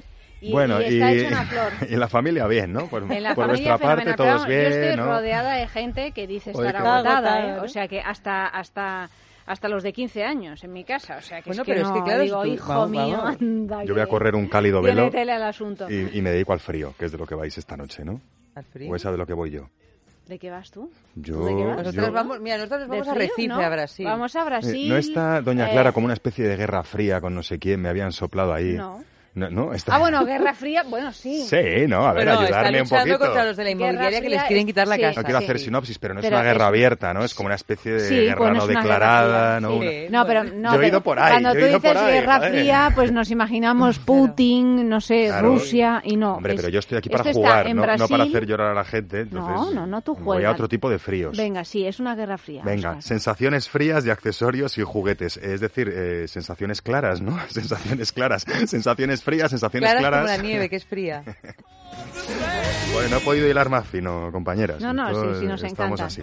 Además, me pareció una buena ocasión para, para recordaros eh, pues posibilidades frías o heladoras que existen dentro de la juguetería sexual. No porque nunca lo hayamos dicho, sino porque ahora con esta semana que hemos tenido, por lo menos por estas latitudes de frío, calor, de calor, frío, ¿no?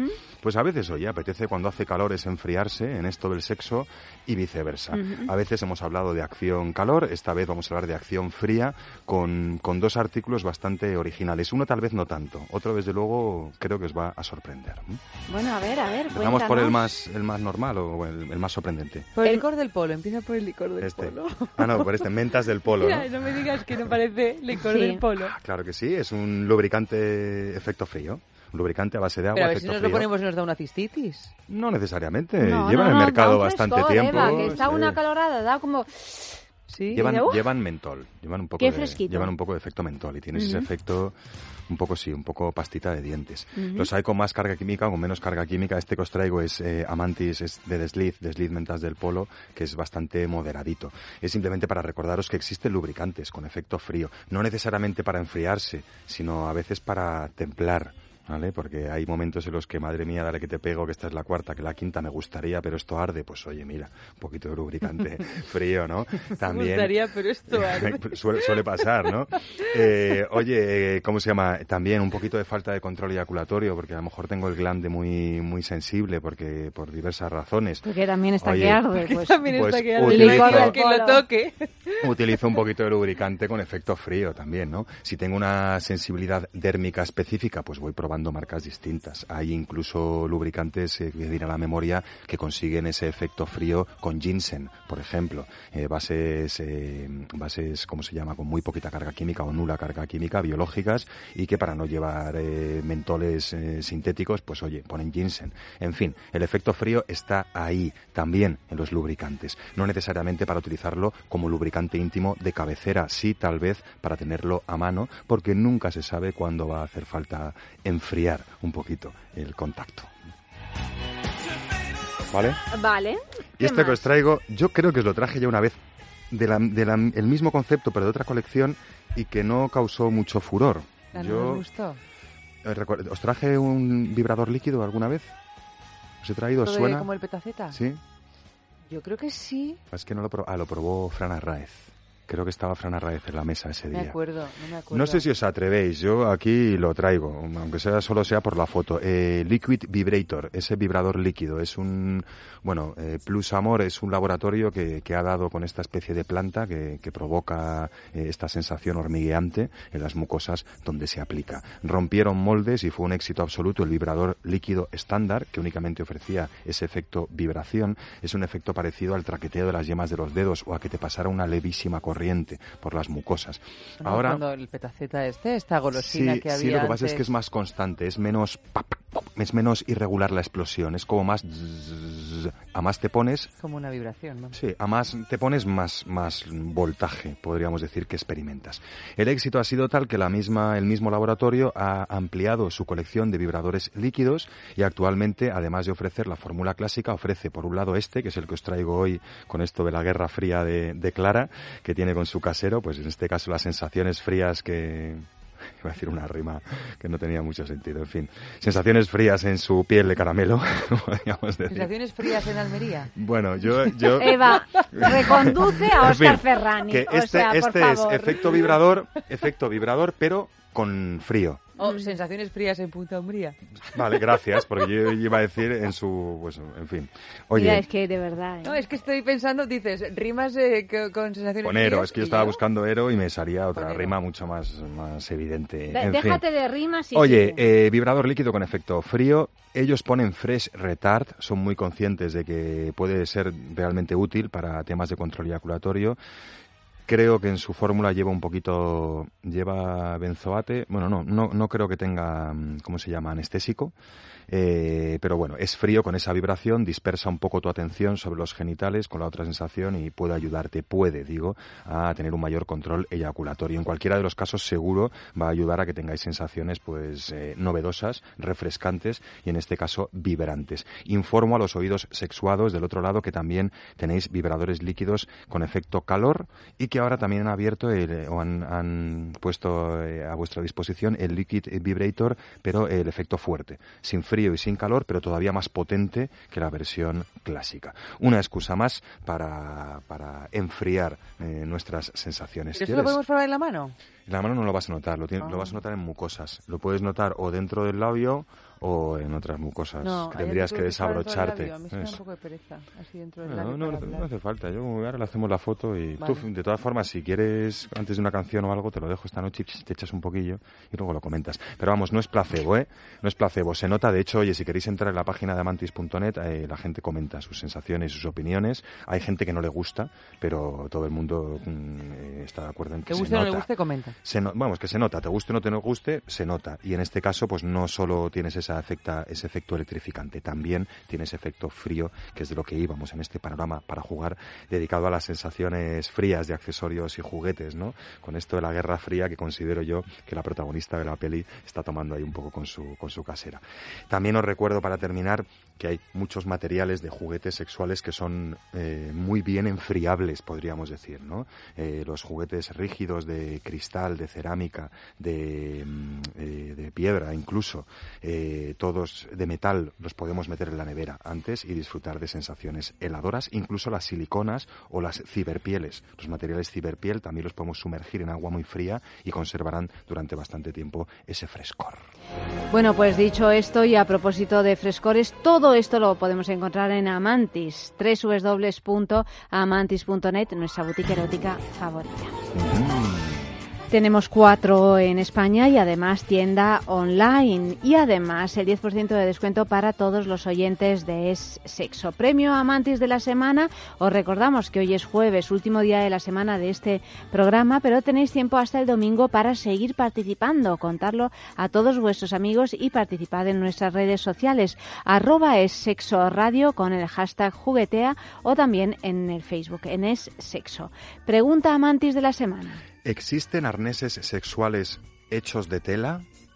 Sí, no, sí, no, son dos letritas. Hala, buscarnos en las redes sociales, contestar y si contestáis de forma adecuada, pues eh, mm, entraréis a formar eh, parte del concurso de todos estos regalos. Cortesía Amantis. Todos estos regalos que son cuatro, porque tenemos por un lado 100 mililitros de desliz aloe, Por otro lado, un mini vibrador sumergible TOC un estimulador anal mixto de silicona, con 10 patrones de vibratorios y además una fusta eh, para cosquillear o castigar. Lleva un plumero por un extremo y una lengüeta de polipiel por el otro para utilizarlo como fusta. Estas cuatro cositas en tu casa por la cara de forma completamente discreta, cortesía Amantis, a cambio de un sí o un no en nuestras redes sociales. ¿Existen arneses sexuales hechos de tela? Pues eh, gracias, Gracias, Amantis. Amantis. Y muchísimas gracias, Oscar, por esta semana Oh. tan maravillosa y tan juguetona. Pásalo bien, querido. Lo voy a intentar a toda costa. Nos vemos el lunes. Vale, buenas noches y buen sexo.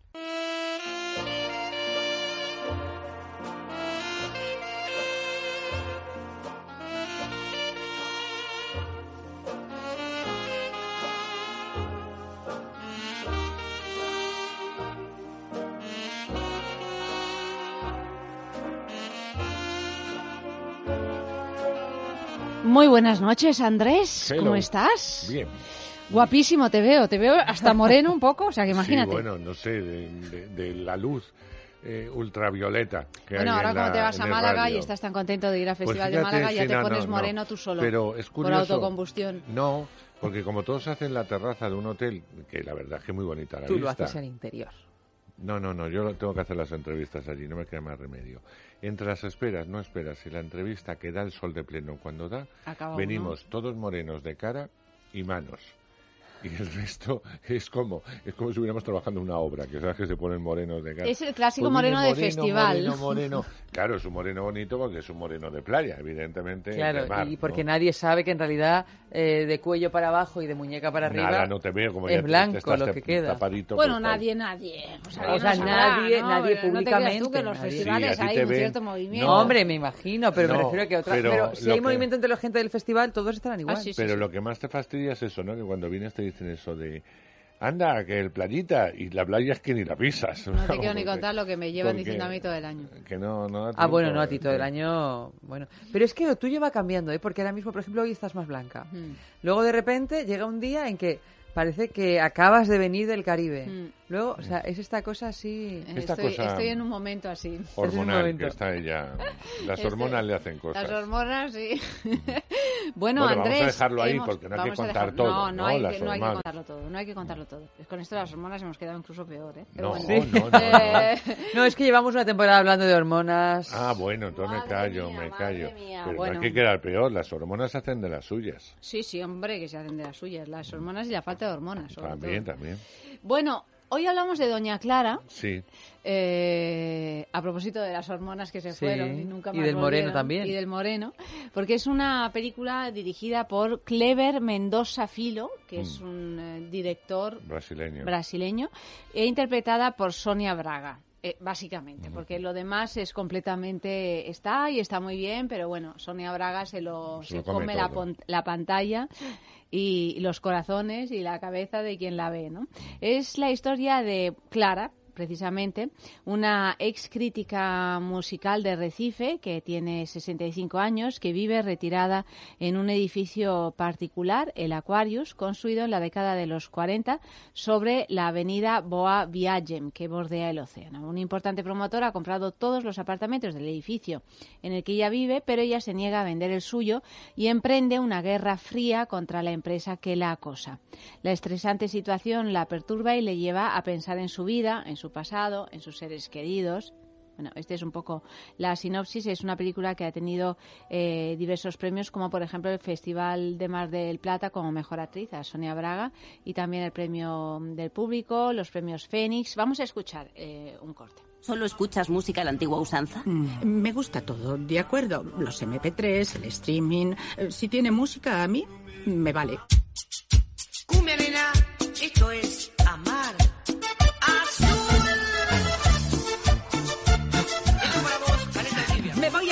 Acerca la lancha a la orilla, a la altura del Aquarius. Doña Clara se va a bañar. Afirmativo. ¿Te gustaría bailar conmigo? Claro. ¿No te parece esto un poco exagerado? Es que es usted famosa. ¿Quién le manda a ser famosa? Doña Clara, ¿puedo pasar? Mi piso ahora no está en venta y no lo voy a vender. ¿Comprende? Fueron, llamaron a la puerta y pidieron hablar contigo. No hay nada ilegal en eso. Este es mi primer proyecto y estoy dispuesto a hacer lo que sea preciso. Ahora mismo estás viviendo en un edificio incómodo, viejo, sin seguridad, sin estructura y que está vacío. Pues esta vivienda es el piso donde os criasteis vosotros.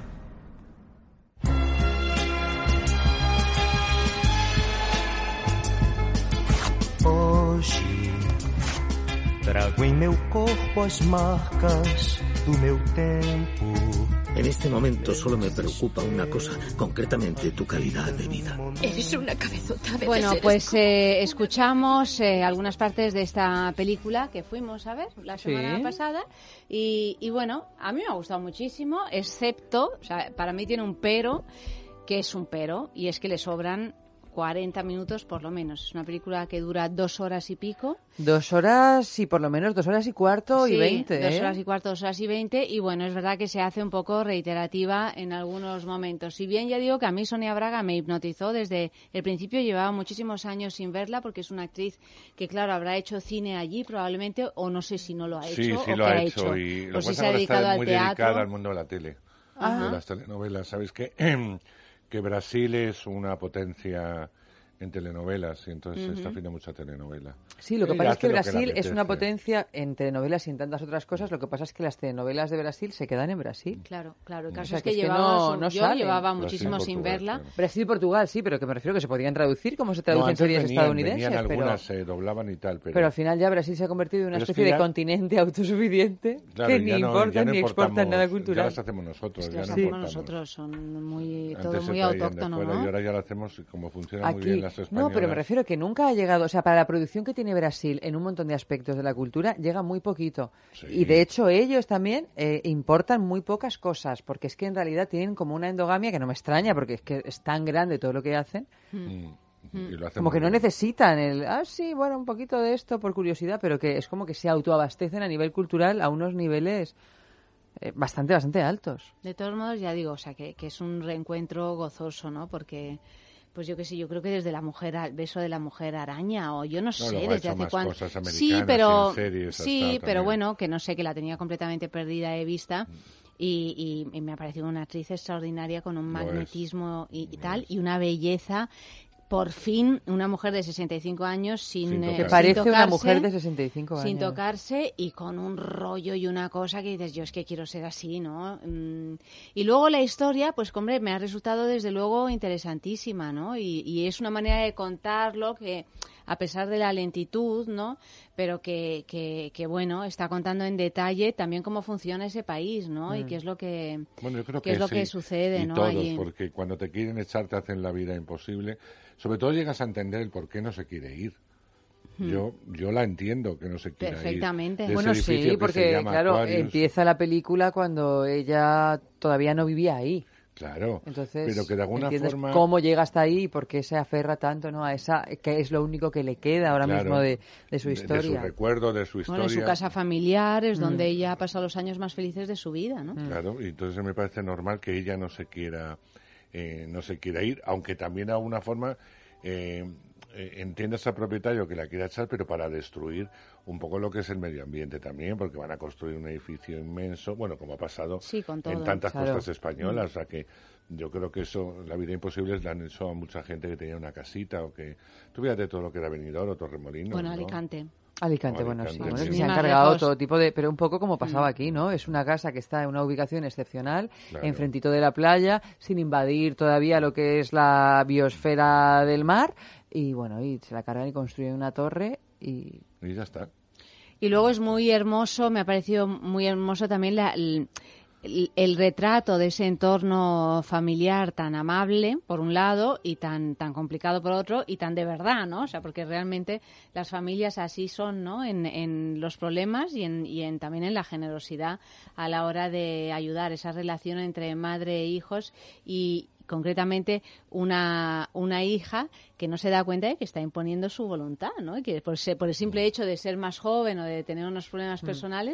No tiene por qué decir a una madre lo que tiene que hacer o dejar de, de hacer, ¿no? Y esto me ha gustado mucho, ¿no? Porque como estamos siempre eh, sujetos a esta progresiva infantilización de los de las personas que son mayores, pero bueno, que tampoco son tan mayores para empezar y que tienen toda la dignidad y toda la y, y todo la- el derecho de decidir por sí mismos sin unos hijos que, que intenten manipular lo que son tus tus deseos, ¿no? Sí, y tus sí. sentimientos y tal. O sea, me parece que hay unas escenas en relación a esto que son eh, muy interesantes. Y luego, el tema sexual es la bomba. O sea, es la bomba porque vemos una mujer pues de esa completamente edad, activa, ¿no? completamente activa. A pesar de todo lo que le pasa, o le pasó más bien. que le pasan un montón de cosas y que en un momento dado se pone el mundo por montera y hace lo que hace, ¿no? O sea, que, que digo, si, si esto es posible, o sea, viéndola decía, si esto es posible Que lo es. y que lo es, ¿por qué no, no? O sea, Claro. verdaderamente qué alivio también pensar en, un, eh,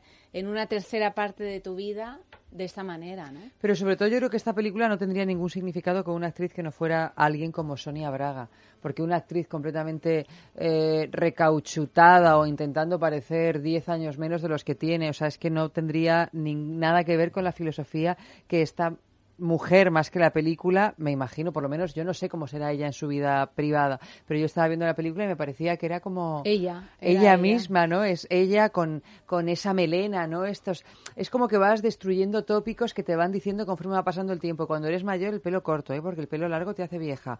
El- si tienes, reconstrúyete los pechos si has tenido algún problema de cáncer, de no sé qué. Las mujeres ya no tienen una sexualidad activa. Entonces, claro, vas viendo poco a poco cómo ese sexo débil que hablábamos el, el domingo, dices, bueno, o sea, sexo débil, pero aquí, eh, como las termitas, que son una parte importante de la película, va poco a poco, sin enfrentarse directamente con nada de los prejuicios que aparentemente eh, te van constriñendo. Oye, ella va construyendo su día a día desde su más pura libertad y voluntad. Sí, sí, sí, con una fortaleza. Y sola, sola, absolutamente. Sola, una Sí. mujer sola y además Valiente. valiente y bueno y, y, y, y lo- y- y- y, bueno consecuente con su decisión de estar sola porque al fin y al cabo es Sí, una sí. decisión no o Sí, sea sí, que sí, sí. A cara lavada, Sí. además, por eso decimos que no se ha recachutado, es una cara natural. Hombre, hay momentos en que está No, bueno, sí, pero bueno, es una mujer bellísima. Pero no, no, es una mujer bellísima que fue una mujer muy bella también, pero que sigue siéndolo. Porque es que, bueno, Bueno, es que y además con ese cuerpo de señora mayor. O sea, no es que tenga el cuerpo así, no, tiene sus piernas, que se nota que son unas piernas que están bien, pero que se nota que son unas piernas de 60 años, pero está arrebatadora. Bueno, cuando se pone elegante para ir a bailar, pero Impresionante. arrebatadora tenga la edad que tenga. Pero, bueno, qué, qué belleza. A mí la película, o sea, a mí me ha pasado un poco como a Llanta. La película me ha parecido que cuando no estaba ella no me interesaba prácticamente nada. Está ella prácticamente. Sí, no, pero yo creo que es, es consciente el menos director de que está haciendo. de cuando era joven. Bueno, y cuando era Bueno, joven cuando es como si estuviera ella, que porque sale una la actriz que es una sí, belleza está. también. Bueno, y- la actriz, tanto la mayor como la joven, porque la señora esa del pelo blanco, La que es la Julia, tía... sí.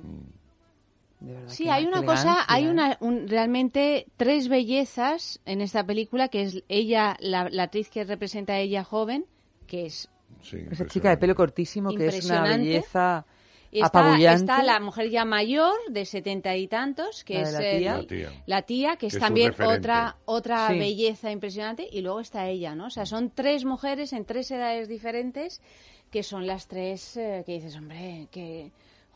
¿No? Sí. Qué gusto En verlas. contraposición a las hijas, que son no son feas, pero mm, son anodinas. Sí, no tienen, No tienen la ese fuerza ni la encanto. personalidad. Y de tienen la vidas madre, ¿no? anodinas también.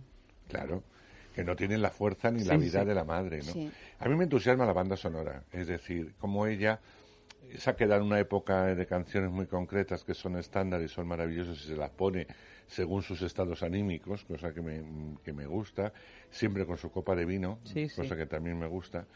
Eh, no, no, como, como Claro, la pero es que asocia- beber un vino enfrente de una Claro, playa de Recife, así con la brisita del mar... Pero cómo la asocia todo, ¿no? Que en eso está, es muy natural todo, lo que decía antes Ayanta, que da una sensación de realidad de lo que pueda hacer Sonia Braga o cualquier otra señora, ¿no? O señor. Y luego, eh, pues evidentemente, cómo está utilizada la música a lo largo de, de la película y de las décadas, te sitúa, si entiendes un poco de música, te sitúa en el año sin decirte en el año que estás a través Mm. de las canciones. Y a mí me parece un acierto. Mm. Es un acierto. Luego también, sonora. mm, volviendo a esta vulnerabilidad aparente, porque ella también al principio descubrimos que pasa por unos momentos muy difíciles y que su vida está como siempre en peligro, un poco como lo que le pasa ahora, ¿no? La vida en su casa, su propia casa, está siempre como, ay, ay, ay, que me voy, que me voy. Pero ahí sigue, todos se van yendo antes, o sea, parece que es la primera que va a ir desapareciendo, pero al final es la que la Bueno, única que porque sigue es que es de resistiendo. una fortaleza, es un es una montaña puesta ahí en la, en la playa Sí, de. Arrecife, Sí, ¿no? es difícil, ¿eh? Es difícil Y además la autoridad que tiene, ¿no? Porque cuando se enfrenta Al de la en la- al de la inmobiliaria inmobiliaria, por ejemplo, o a otras cosas, a ver quién le bufa a esta mujer. O sea, tú puedes intentarlo, pero no, no, no, no, la, no la vas a mover, ¿no? Sobre todo porque además se nota en la película que también ha tenido que pasarlo tan mal Sí que... que es como, mira, yo la verdad es que, que es ¿Qué un me momento una frase que ella dice, ¿no? Es como, mira, yo ya he tenido un cáncer Sí. eh, y entonces ahora prefiero que lo tengas tú antes de tenerlo yo.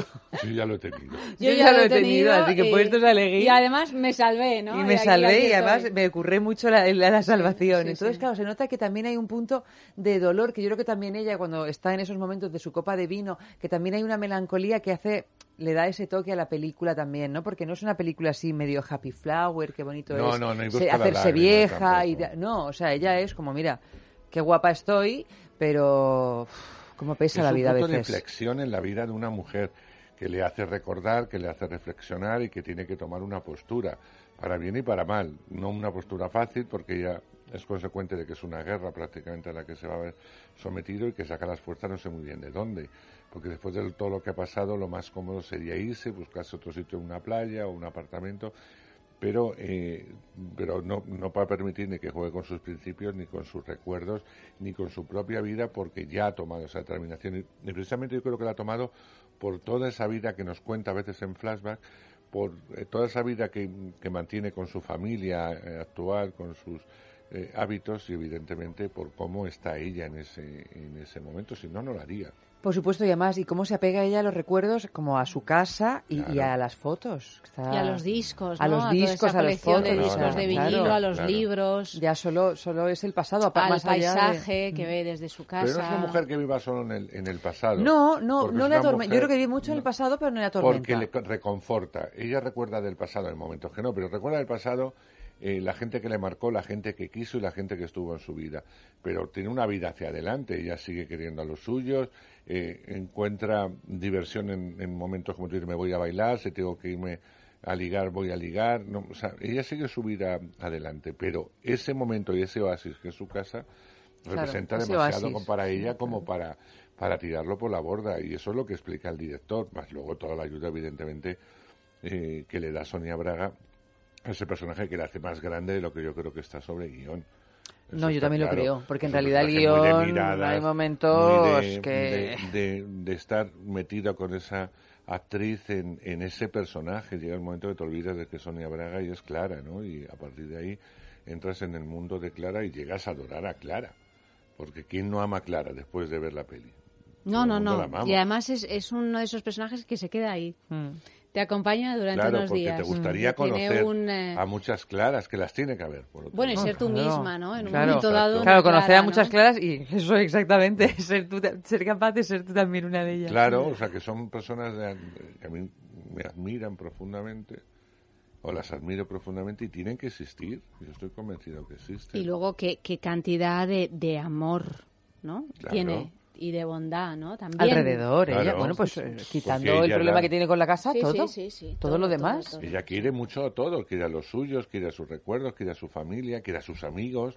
Ella es una mujer que quiere fundamentalmente. sí, sí. Y que y tiene una. Le apetece estar viva, ¿no? Por lo tanto, también toda su parte Claro, sexual, claro. incluso los desplantes que, que recibe, bueno, pues los asumes y, y sigues para adelante, ¿no? Intentas resolverlo y alcanzar el objetivo de otra manera, ¿no? Con todo- una honestidad y una.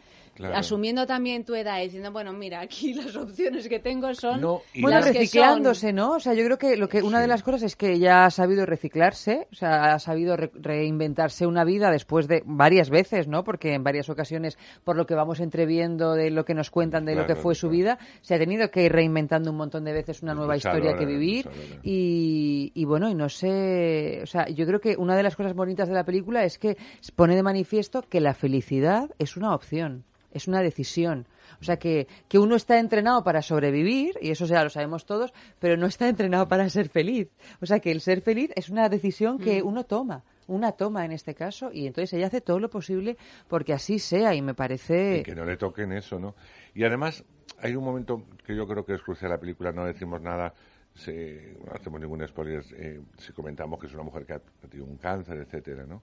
Porque el cáncer sí ha sido un punto de inflexión en su vida, y es lo que dice Eva, apuntando lo que decías tú de la felicidad. A partir de ahí, de la reflexión que hace, ya busca en el tiempo que tenga de vida la felicidad. No quiere que le amarguen la vida. No, no, claro. ¿Por qué va a renunciar a su felicidad después de todo lo que ha pasado? Tú lo apuntabas muy bien. Yo ya le he pasado. Ah, pásalo tú, guapo. Pero a mí déjame vivir. O no, pero vamos. Claro, o sea, no pasarlo, no. no pases, pero no me obligues a que yo lo vuelva a pasar. Exacto. Pero que no es una película de cáncer, a veces la No, gente no, no, que es la típica película. No, o sea, que es es De una hecho, cosa... es que el está muy bien inicial. que esta mujer, o sea, que cuente que esta mujer ha tenido un cáncer porque también ha habido una evolución. Es una superviviente, pero a partir de ahí ha tenido una inflexión de quiero ser feliz.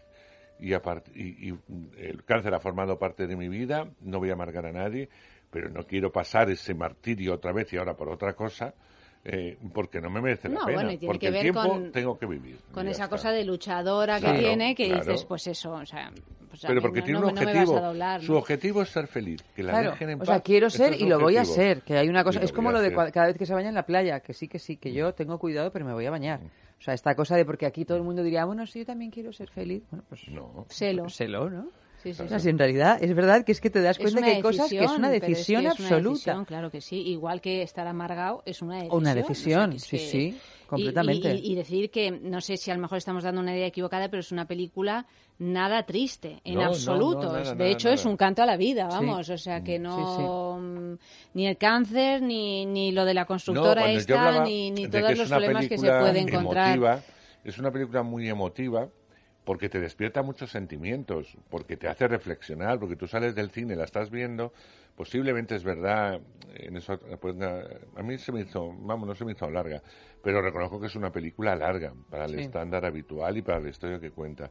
Pero yo creo que la cuenta en el tiempo y, y con la forma que quiere contarla. Y, y a mí me- no, no me quejo de eso. Pero sí es verdad que cuando sales te vienen... Son esas películas que te... Fíjate que yo la vi en, el- en noviembre, cuando la... eh, bueno, antes de noviembre, en octubre, cuando se pasó en, en Valladolid. Y yo recuerdo... Hay otras películas que me olvido. eh, vamos, me olvido las dos semanas. En este caso, no, recuerdo un montón de secuencias, ¿no? Que permanecen en tu Sí, sí, memoria sí. porque despierta sentimientos. Es una película que a mí me despertó eh, sentimientos, emociones. No me llevo a la lágrima, no quiero decir con esto que sea, Mm. con lo que tú dices, lacrimógena ni nada. Pero dices, oye, eh, Mm. te hace reflexionar no solamente sobre la felicidad, sino sobre esto, sobre los principios, sobre lo importante que son los recuerdos, que no tiene que ser un motivo de tristeza, sino de algo que has vivido, que has compartido. A mí me parece que es una peli que uno saca muchas cosas. Incluso la forma en que ella vive el sexo, lo vive de una forma positiva. Sin ningún Fantástica. tipo de sin ningún tipo de ni prejuicio, de- ni juzga a nadie, ni quiere que la juzguen. Ella hace lo que quiere en un momento dado sin hacer daño a nadie, ni a su pareja, ni a nada, porque es clara, es como es. Nunca mejor dicho. Doña Clara. bueno, pues un poquito de música brasileña.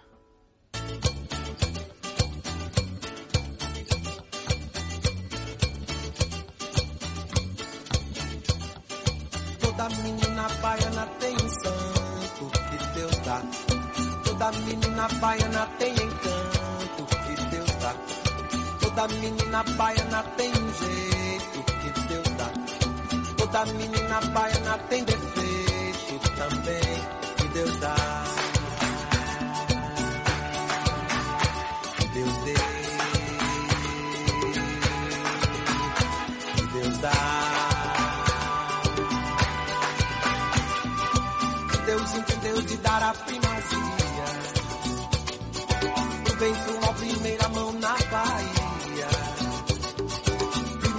Missa, primeiro índio abatido também.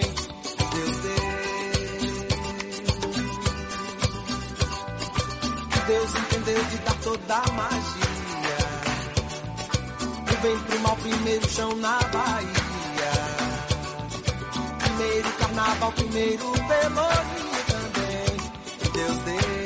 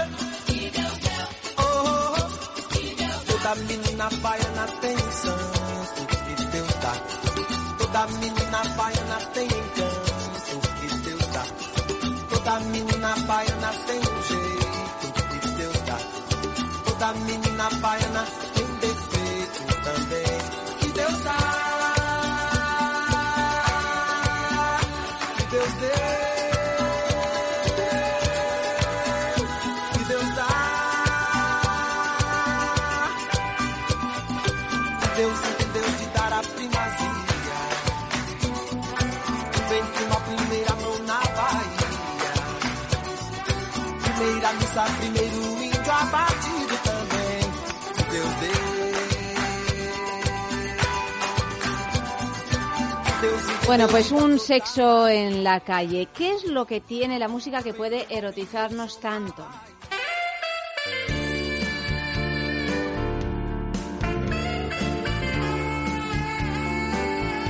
Pues la música es que nos conecta con otras dimensiones, como cualquier arte, pero bueno, mucho más potentemente. Y, y creo que bueno, nos erotiza como nos conecta con cualquier cosa que, que sin música pues tal vez sea más difícil. se me viene a la mente Marvin Gaye. es el, es eh, el músico por antonomasia para, para, para tener ese sexo, ¿no? Supongo, bueno, evidentemente el sexo es... eh, eh, apela a los sentidos más básicos y sobre todo a, a la conjunción de muchos sentidos, como pues el tacto, el olfato, la vista, por supuesto, Eh, y la música, yo creo que es el, entre todas las bellas artes, es el, el que ma- es el, el arte que más permea directamente en los sentidos, ¿no? Por el cual uno puede alcanzar las emociones de una forma más directa y más pura, más natural. De manera que la música y el sexo, que, que son dos sensaciones puras, es inevitable que vayan unidos.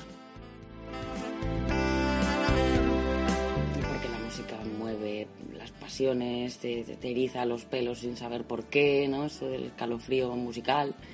Y el sexo es un poco eso, ¿no?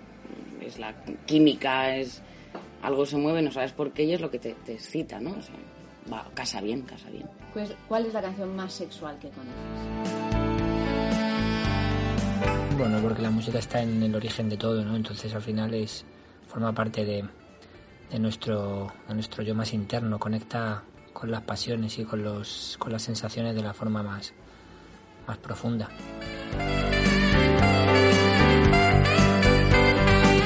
La música llega donde no llegan otras artes y donde no llegan otros estímulos y por tanto, bien utilizada, es una, una fuente y una puerta para alcanzar lo que llevamos más dentro y en compañía para llegar a, a la más maravillosa integración de las almas y los cuerpos, ¿no? Nos erotiza porque nos pone en contacto con nuestra parte más sensible, nuestra parte más sensual y nuestra parte más sentimental también. Y la combinación de, de estas tres facetas nos hace irresistibles. Eu sei que eu tenho um jeito meio estúpido de ser e de dizer coisas que podem magoar e te ofender. Mas cada um tem o seu jeito todo próprio de amar e de se defender. Você me acusa e só me preocupa. Agrava mais e mais a minha culpa. Eu faço e desfaço o contrafeito. O meu defeito é te amar demais. Palavras são palavras e a gente nem percebe o que disse sem querer e o que deixou pra depois. Mas o importante é perceber que a nossa vida em comum depende só e unicamente de nós dois. Eu tento achar um jeito de explicar. Un sabías que.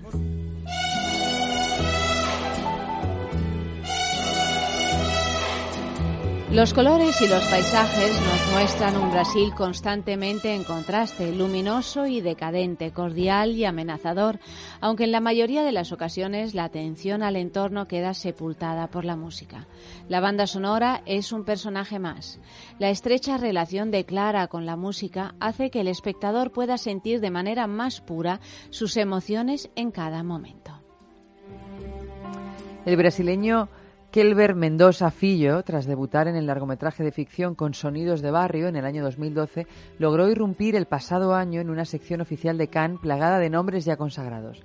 Su cinta Aquarius, aquí titulada Doña Clara, obtuvo un cálido recibimiento por parte de la crítica y se alabó la labor de la actriz sobre la que se sostiene el film, una Sonia Braga conocida en su país por ser una estrella de las telenovelas. La especulación inmobiliaria no lo es todo, doña Clara. La película se nutre también de inyecciones de energía. Su historia traduce con naturalidad la felicidad asociada al pueblo brasileño. Son leves e incluso inspiradoras escenas como la del cumpleaños en familia de 70 años de la tía Lucía, donde el legado de personalidades femeninas fuertes se transmite simbólicamente. El baile donde Clara se divierte con sus amigas y coquetea con uno de los hombres de la fiesta, los momentos de cariño con su sobrino y su nueva novia y los juegos con su nieto.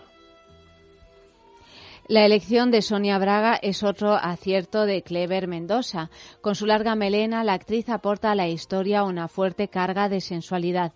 Esta vez, no obstante, funciona al revés. La musa brasileña, que tuvo que irse a trabajar fuera del país para librarse de la eterna imagen de símbolo sexual, representa aquí el personaje que desea. Sonia, con 66 años de edad, brinda una actuación espectacular y encara escenas de desnudo y sexo con fluidez, como lo hizo a los 18 cuando participó en un montaje de Her que causó un revuelo por aparecer desnuda. Las escenas con referencias sexuales explícitas sirvieron para que el gobierno brasileño no recomendara la cinta a menores de 18 años. La decisión fue revocada por una queja de la distribuidora Vitrine Films.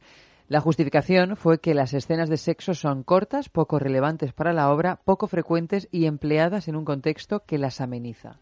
La censura sorprendió a la producción, que sospecha que lo que molestó al gobierno no está en la pantalla y que fueron las protestas contra el impeachment de Dilma Rousseff que orquestaron en la alfombra roja de Cannes. El caso también le proporcionó ventajas. Aquarius se convirtió en una de las películas más comentadas en Brasil y la ha convertido en una posible candidata para disputar el Oscar a la mejor película extranjera en el 2017. Si la nominación se produce, expondrá al mundo las penurias y alegrías de Brasil de hoy. Difícil pensar en una protesta más efectiva que esta.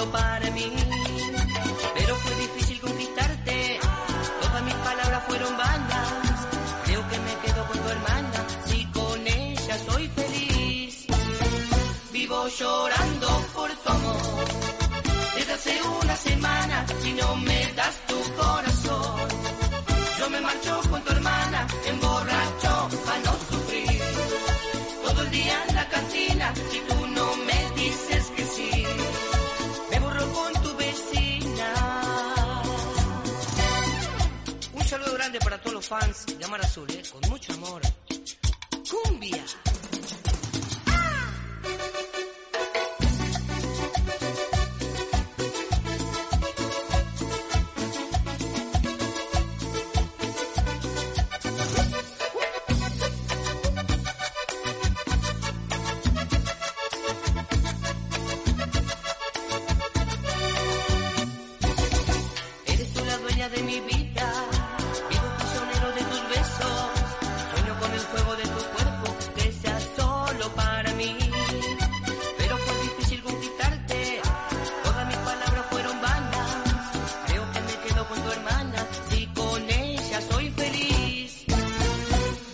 llorando por tu amor, desde hace una semana, si no me das tu corazón.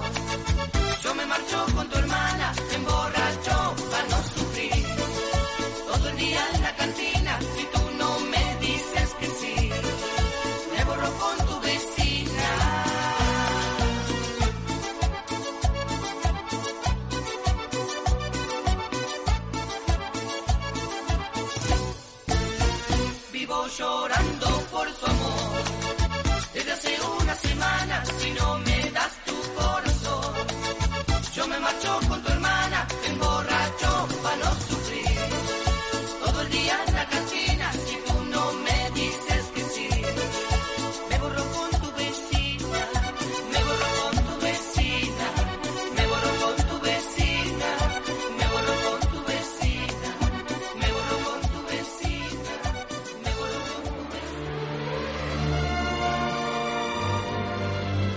otro sexo en la calle. La pregunta es la siguiente: ¿Qué música pondrías para seducir a, a alguien? Porque tenemos todas las Opciones. todas las. ¿tú, tú qué música pondrías para seducir a alguien? Yo es que no sé, yo soy tampoco. Es que claro, depende, depende. Depende de que yo- alguien, yo ¿no? cantaría mejor, Ella sí. cantaría. Depende de que alguien, porque claro, una cosa es lo que te gusta, es que eso es una cosa muy difícil de conjugar. Bueno, pero porque digo, una si tú cosa es lo que te organizando gusta a una ti. cita galante en tu casa.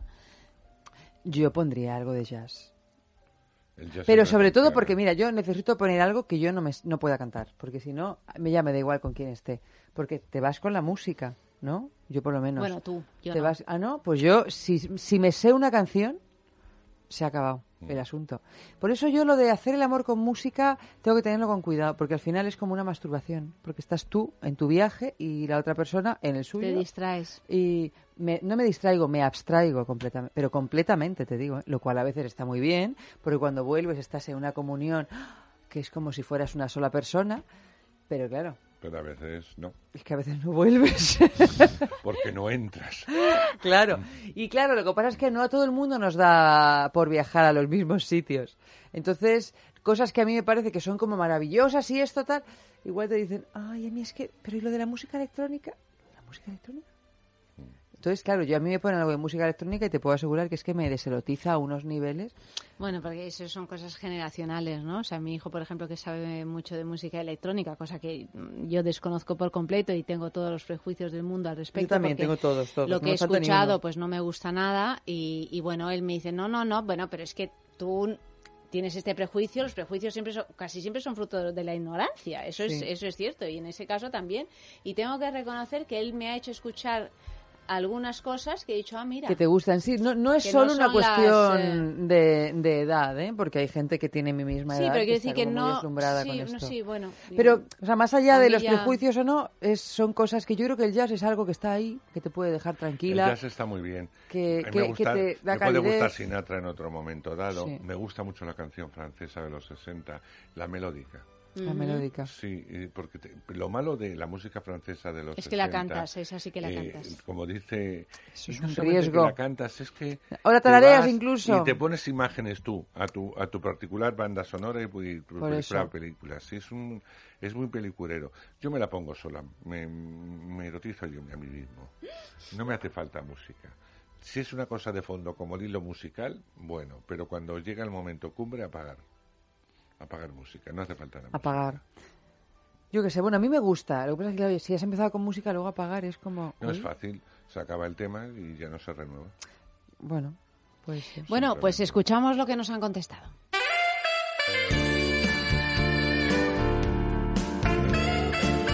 ¿Qué música? Pues depende de la manera que quiera seducir a la persona.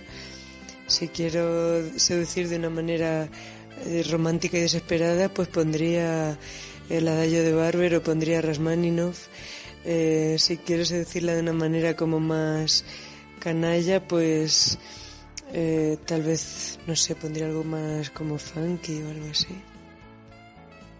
No sé, yo creo que esa, eso sería, depende de la manera que quieras seducir a alguien, pues usas una, una música otra. Sí, la de la de Ginsburg, ¿no? Esa evidentemente esa es muy y, y Birkin, ¿no? Jane Birkin, ¿cómo se llama? No, ni siquiera lo recuerdo. Todo, todo lo tenemos en la, en la mente, ¿no? Pero no, no lo recuerdo. No sé, hay alguna de Marvin Gaye, por supuesto. Para seducir, no lo sé. La verdad que no. No lo sé, no lo sé. Dependería de la persona. Supongo que seguramente no caería en los clichés habituales. Ver, hay música de jazz que va muy bien con el sexo, aunque el jazz puede ser un coñazo infame, ¿no? Sí, pero va bien y luego pues lo... No sé. No sé, se me ocurren muchas. Pues depende. Depende de con quién y yo qué sé. Reggaetón no, ¿eh? Eso es... No me gusta nada. Vale. Pero sí. Creo que a la hora de seducir es importante intentar adivinar los gustos musicales del otro, porque son como la llave a su sensualidad. Y si coinciden con los tuyos ya es la pera. Voy a poner dos ejemplos de música que a mí eh, me resulta muy sensual. Eh, uno es Sex Machine de James Brown, que es un ritmo que se me mete en el cuerpo, no sé, me- de los pocos que me hacen moverme. Y el otro es un aria de Händel, de una ópera que se llama Jerjes, que, que es de una espiritualidad maravillosa, pero a la vez muy sensual. Se llama Ombra Maifu. Una pasada.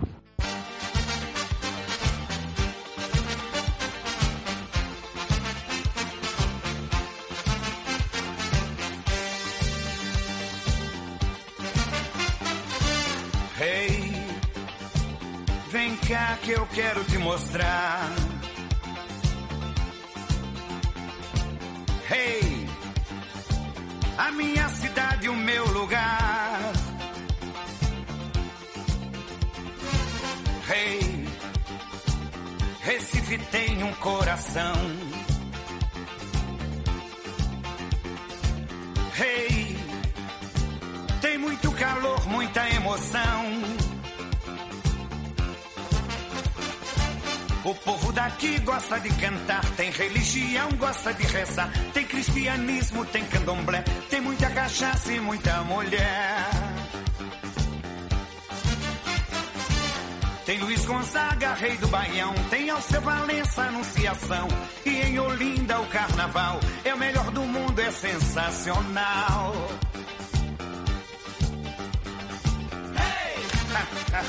É, Recife é isso aí, bicho. Muita alegria, muita música, muito sol, muita praia.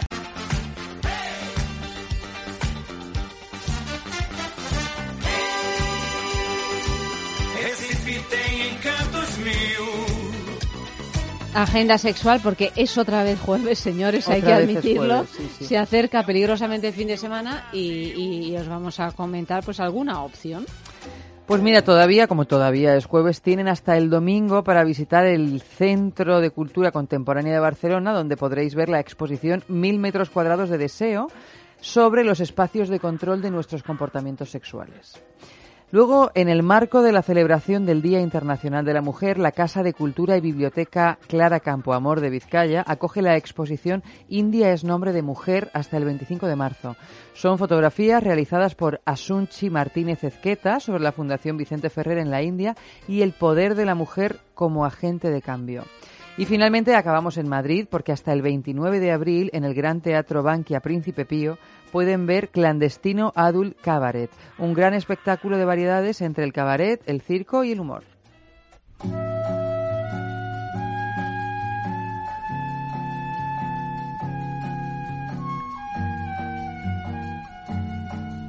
Bueno, a ver, a ver, a ver, Andrés, estrenos de la semana. Bueno, ya pues me vamos. pongo cómoda y Sí. te escucho. Bueno, eh, Eva, eh, Eva sí. A ver. Tú no. Ay, ay, ay, ay, Pero Eva sí.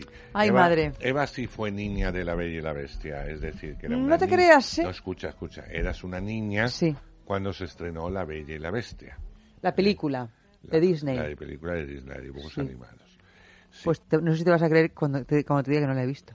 Bueno, que no la hayas visto. Pero no era niña. Podía haberlo hecho. Podías haberlo hecho porque es una película como ha pasado con las nuevas generaciones de niñas, con Frozen, que la ven todas una y mil veces. Todas estas niñas, pues cuando crezcan serán niñas de Frozen, ¿no? Pues hay una generación de niñas de, de La Bella y la Bestia.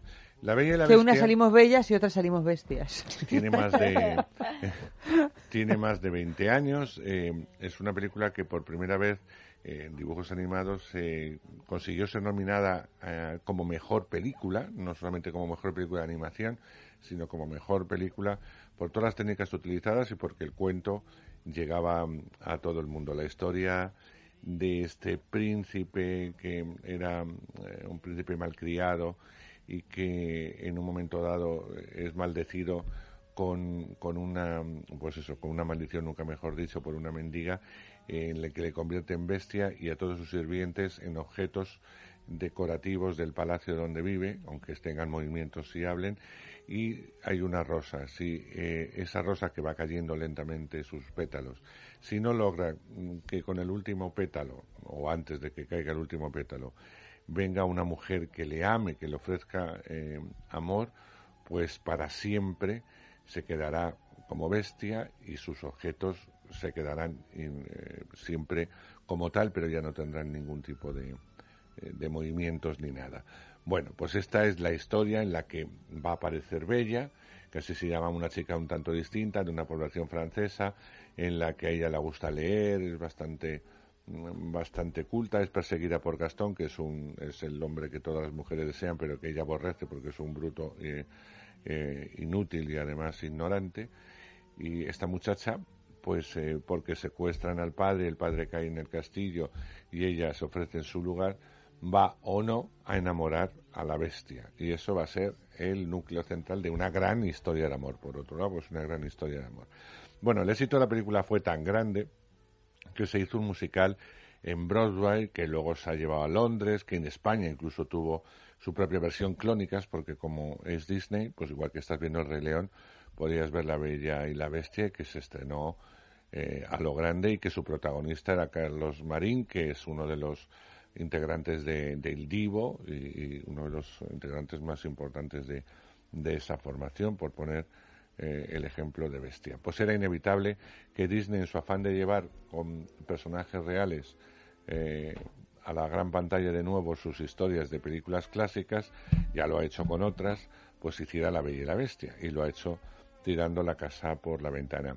Es verdad que lo que no ha hecho es trasladar la película, sino ha trasladado, bueno, la película es lo mismo que el, mus- que el musical, lo que pasa es que tenía muchas, el musical tiene más canciones, por lo tanto, eh, digo que ha trasladado el musical porque está lleno de canciones, es un musical de principio a final, incluso con una canción más que el propio musical que sonará al final de la película. Lo mejor de La Bella y la Bestia, su reparto, eh, su producción, el director que es Bill Condon, entre otras cosas, este hombre eh, hizo Dioses y Monstruos, por poneros un, un ejemplo, es un director muy considerado y que le ha dado su punto de vista. Es una película que ha tenido mucha mm, polémica, no sé si habéis leído en los últimos eh, días todo lo que está pasando con ella. El gobierno eh, chino la ha puesto, eh, el gobierno ruso la ha puesto para mayores de 16 años. En gran parte de Asia eh, la película se ha prohibido.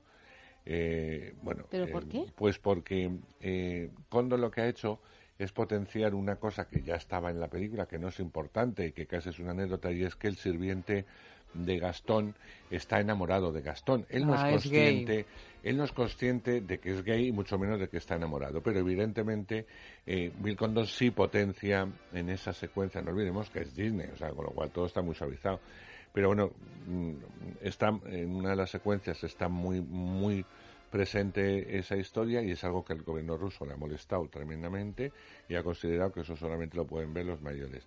Y los, el gobierno de muchos países asiáticos, entre ellos Indonesia, pues han visto que esto es inmoral y que hay que prohibir eh, la película porque no se puede hablar de homosexualidad. Es tremendo en, en los días en que estamos, pero esto ocurre. Bueno, pero Y es que además Rusia eh, Rusia está- eh, tiene una cruzada eh, eso. homofóbica, así terrorífica, Vamos, es de ¿no? hecho, de- de- bueno, entre eso y lo y que ya ha despenalizado gran parte de las agresiones a mujeres, o sea, está, esas son sus cruzadas, ¿no? Sí, sí, las las luchas de cruzadas género. ese señor llamado Putin. Bueno, pues eh, olvidando todo esto, como os decía, hay un reparto estupendo eh, en el que en Bestia, los que hemos seguido Danton Abbey, eh, sabemos quién es, otros no, pero, pero. Bestia es el, el, el, el actor rubito que muere en la, en, en la Oh, esta. no me este digas. es Bestia, que además es un actor Es que no has visto Downton, No, no, has yo- visto yo Downton. soy de la- de- de esa parte del Pero mundo que no ha visto es Downton un actor magnífico, Magnífico, sí, es sí. ma- magnífico y además canta Y que- perfecto para Gastón, porque... No, no es Gastón, es, la bestia. Ah, no, para la bestia. Ah, Es la- bueno, es- bueno, cuando se transforma, bueno, es el príncipe, está muy es la, bien, sí, es la sí. bestia. Y, y, mm, está también eh, Iwan McGregor es Lumière, que es el candelabro. Eh, mm, Emma Thompson es la tetera, que es la señora Potts. Ian McKellan es el reloj.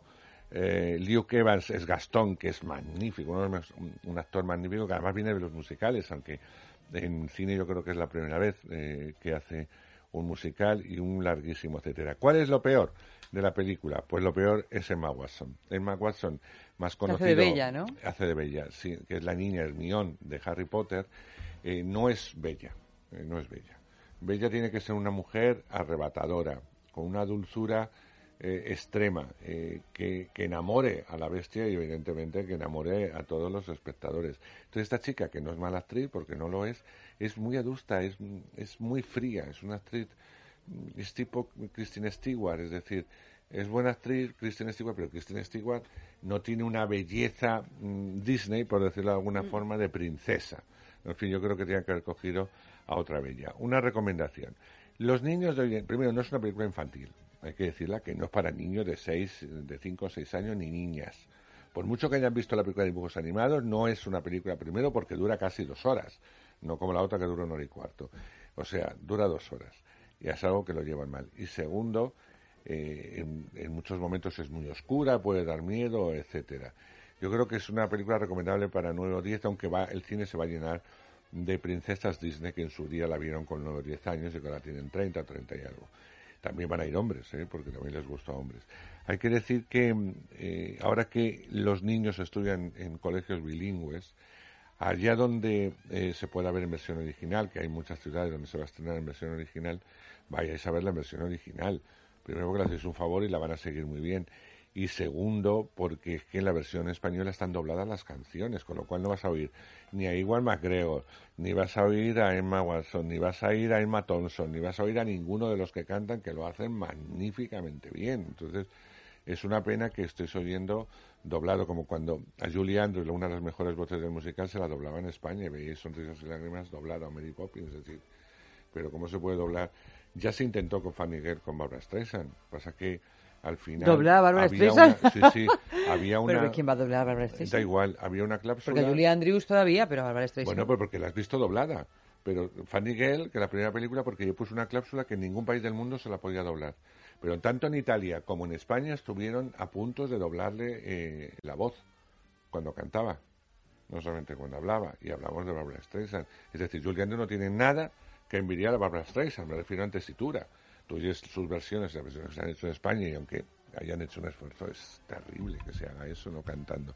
En fin, ir a verla en versión original y os va a gustar a los que os gusten los cuentos de hadas, fundamentalmente, y las historias de amor. Así que si os pilla en un momento romántico, queridas, Ir a ver. ir a ver La Bella y la Bestia. Seguro que me pilla. Viene una película eh, italiana que a mí me vuelve loco. Se llama Locas de Alegría. Fantástica. Yo ¿te la vi? Fantástica. yo la vi en, en el, Festival de Cine de Valladolid. Valeria Bruni Tedeschi en estado Ah, de gracia. bueno, Sí, esta señora, bueno, no, se no, me- me, llevaron- gusta mucho Te esa, va a mi- esa encantar mujer. esa a mí, ¿eh? Bueno, es que además Valeria en esta película está como la Mañani. Eh, Bueno, es, una que Valeria tiene un toque mañana. No, no, no, pero totalmente. Pero en esta es la Mañani, es la Mañani desde la primera secuencia. Locas de Alegría se llevó algo que no ocurre nunca en un festival, el, el gran premio del festival de la, eh, la de Valladolid y evidentemente se llevó el premio del público, es decir, que, que el público, la crítica y el jurado esté de acuerdo es algo que no ocurre nunca.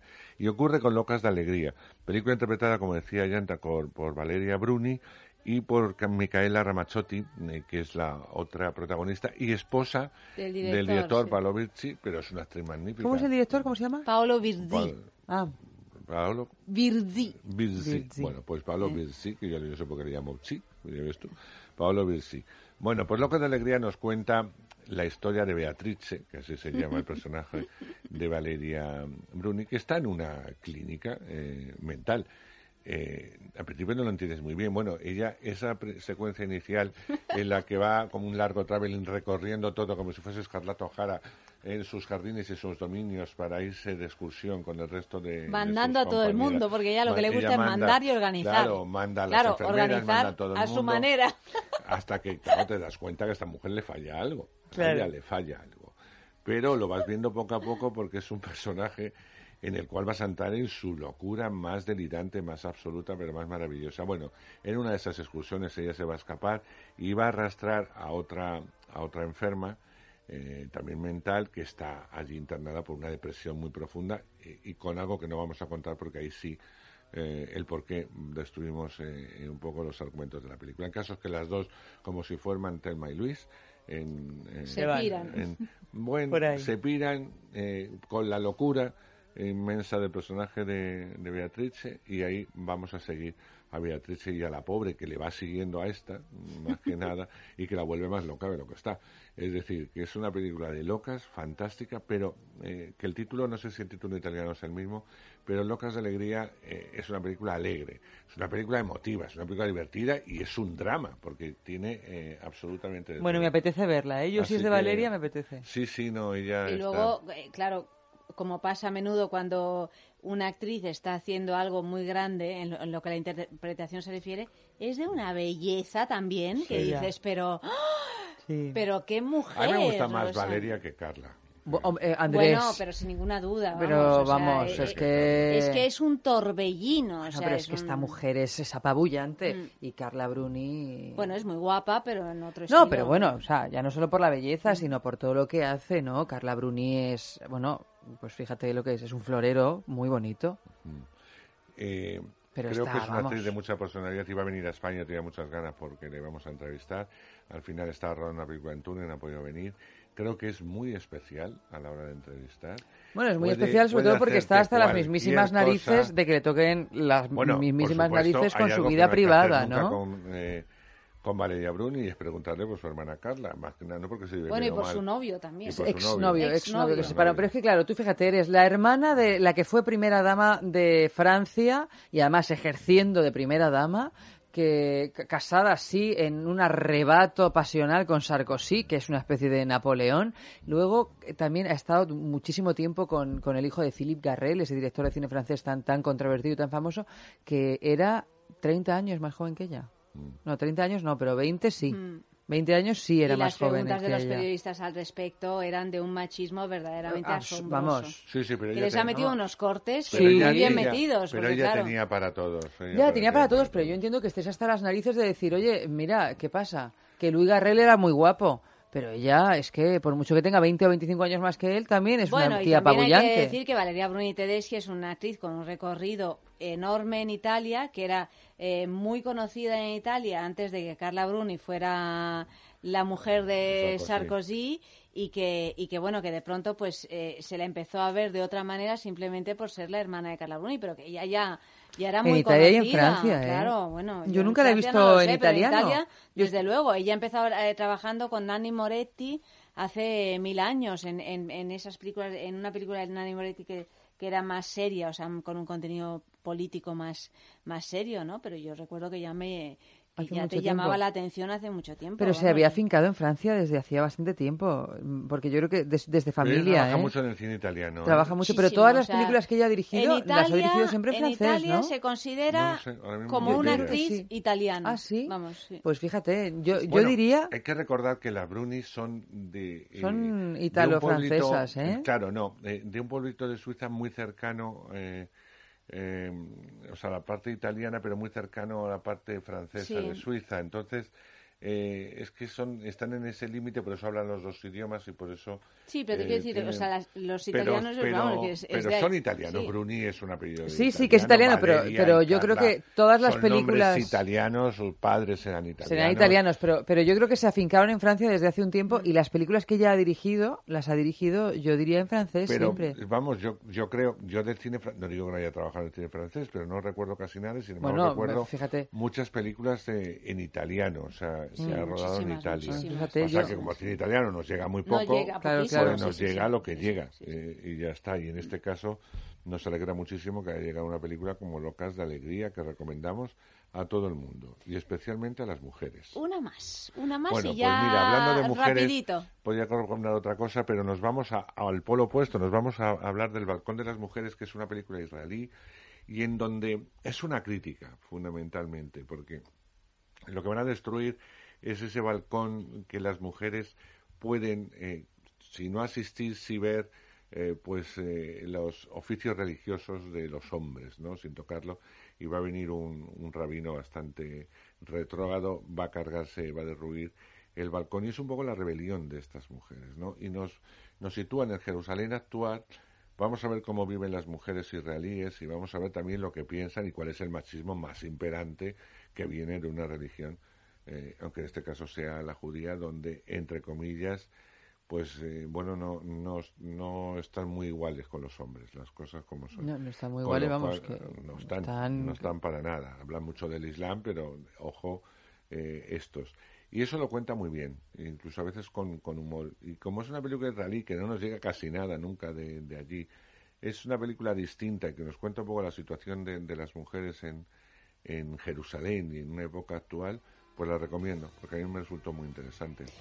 Bueno, Andrés, pues eh, muchísimas gracias. Ah, eh, sigue pasándolo bien en el Festival de Ya os. Málaga y ya nos irás Ya os contando. contaré. La semana que viene tenemos una película francesa. Estamos aquí de un lado para otro, Muy brasileña, bien. Francia, de André Tessiné, que es un director, como sabéis, muy, muy importante y que entre otros le vemos los funcos salvajes, ¿no? Y de alguna forma retoma, si no el tema, sí otra vez la adolescencia de los muchachos franceses. Y a mí por eso me gusta. ¿Y qué película es?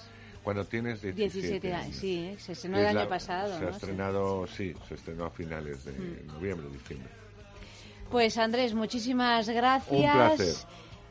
Eva, Nada, Se nos ha acabado hasta el el tiempo, lunes, sí, pásalo el bien, tiempo, la querida. semana, todo, nos ha acabado todo. ha realizado el programa Mario Varela y a todos vosotros ya sabéis que a partir del lunes a las doce y media de la noche, más sexo aquí mismo en el radio.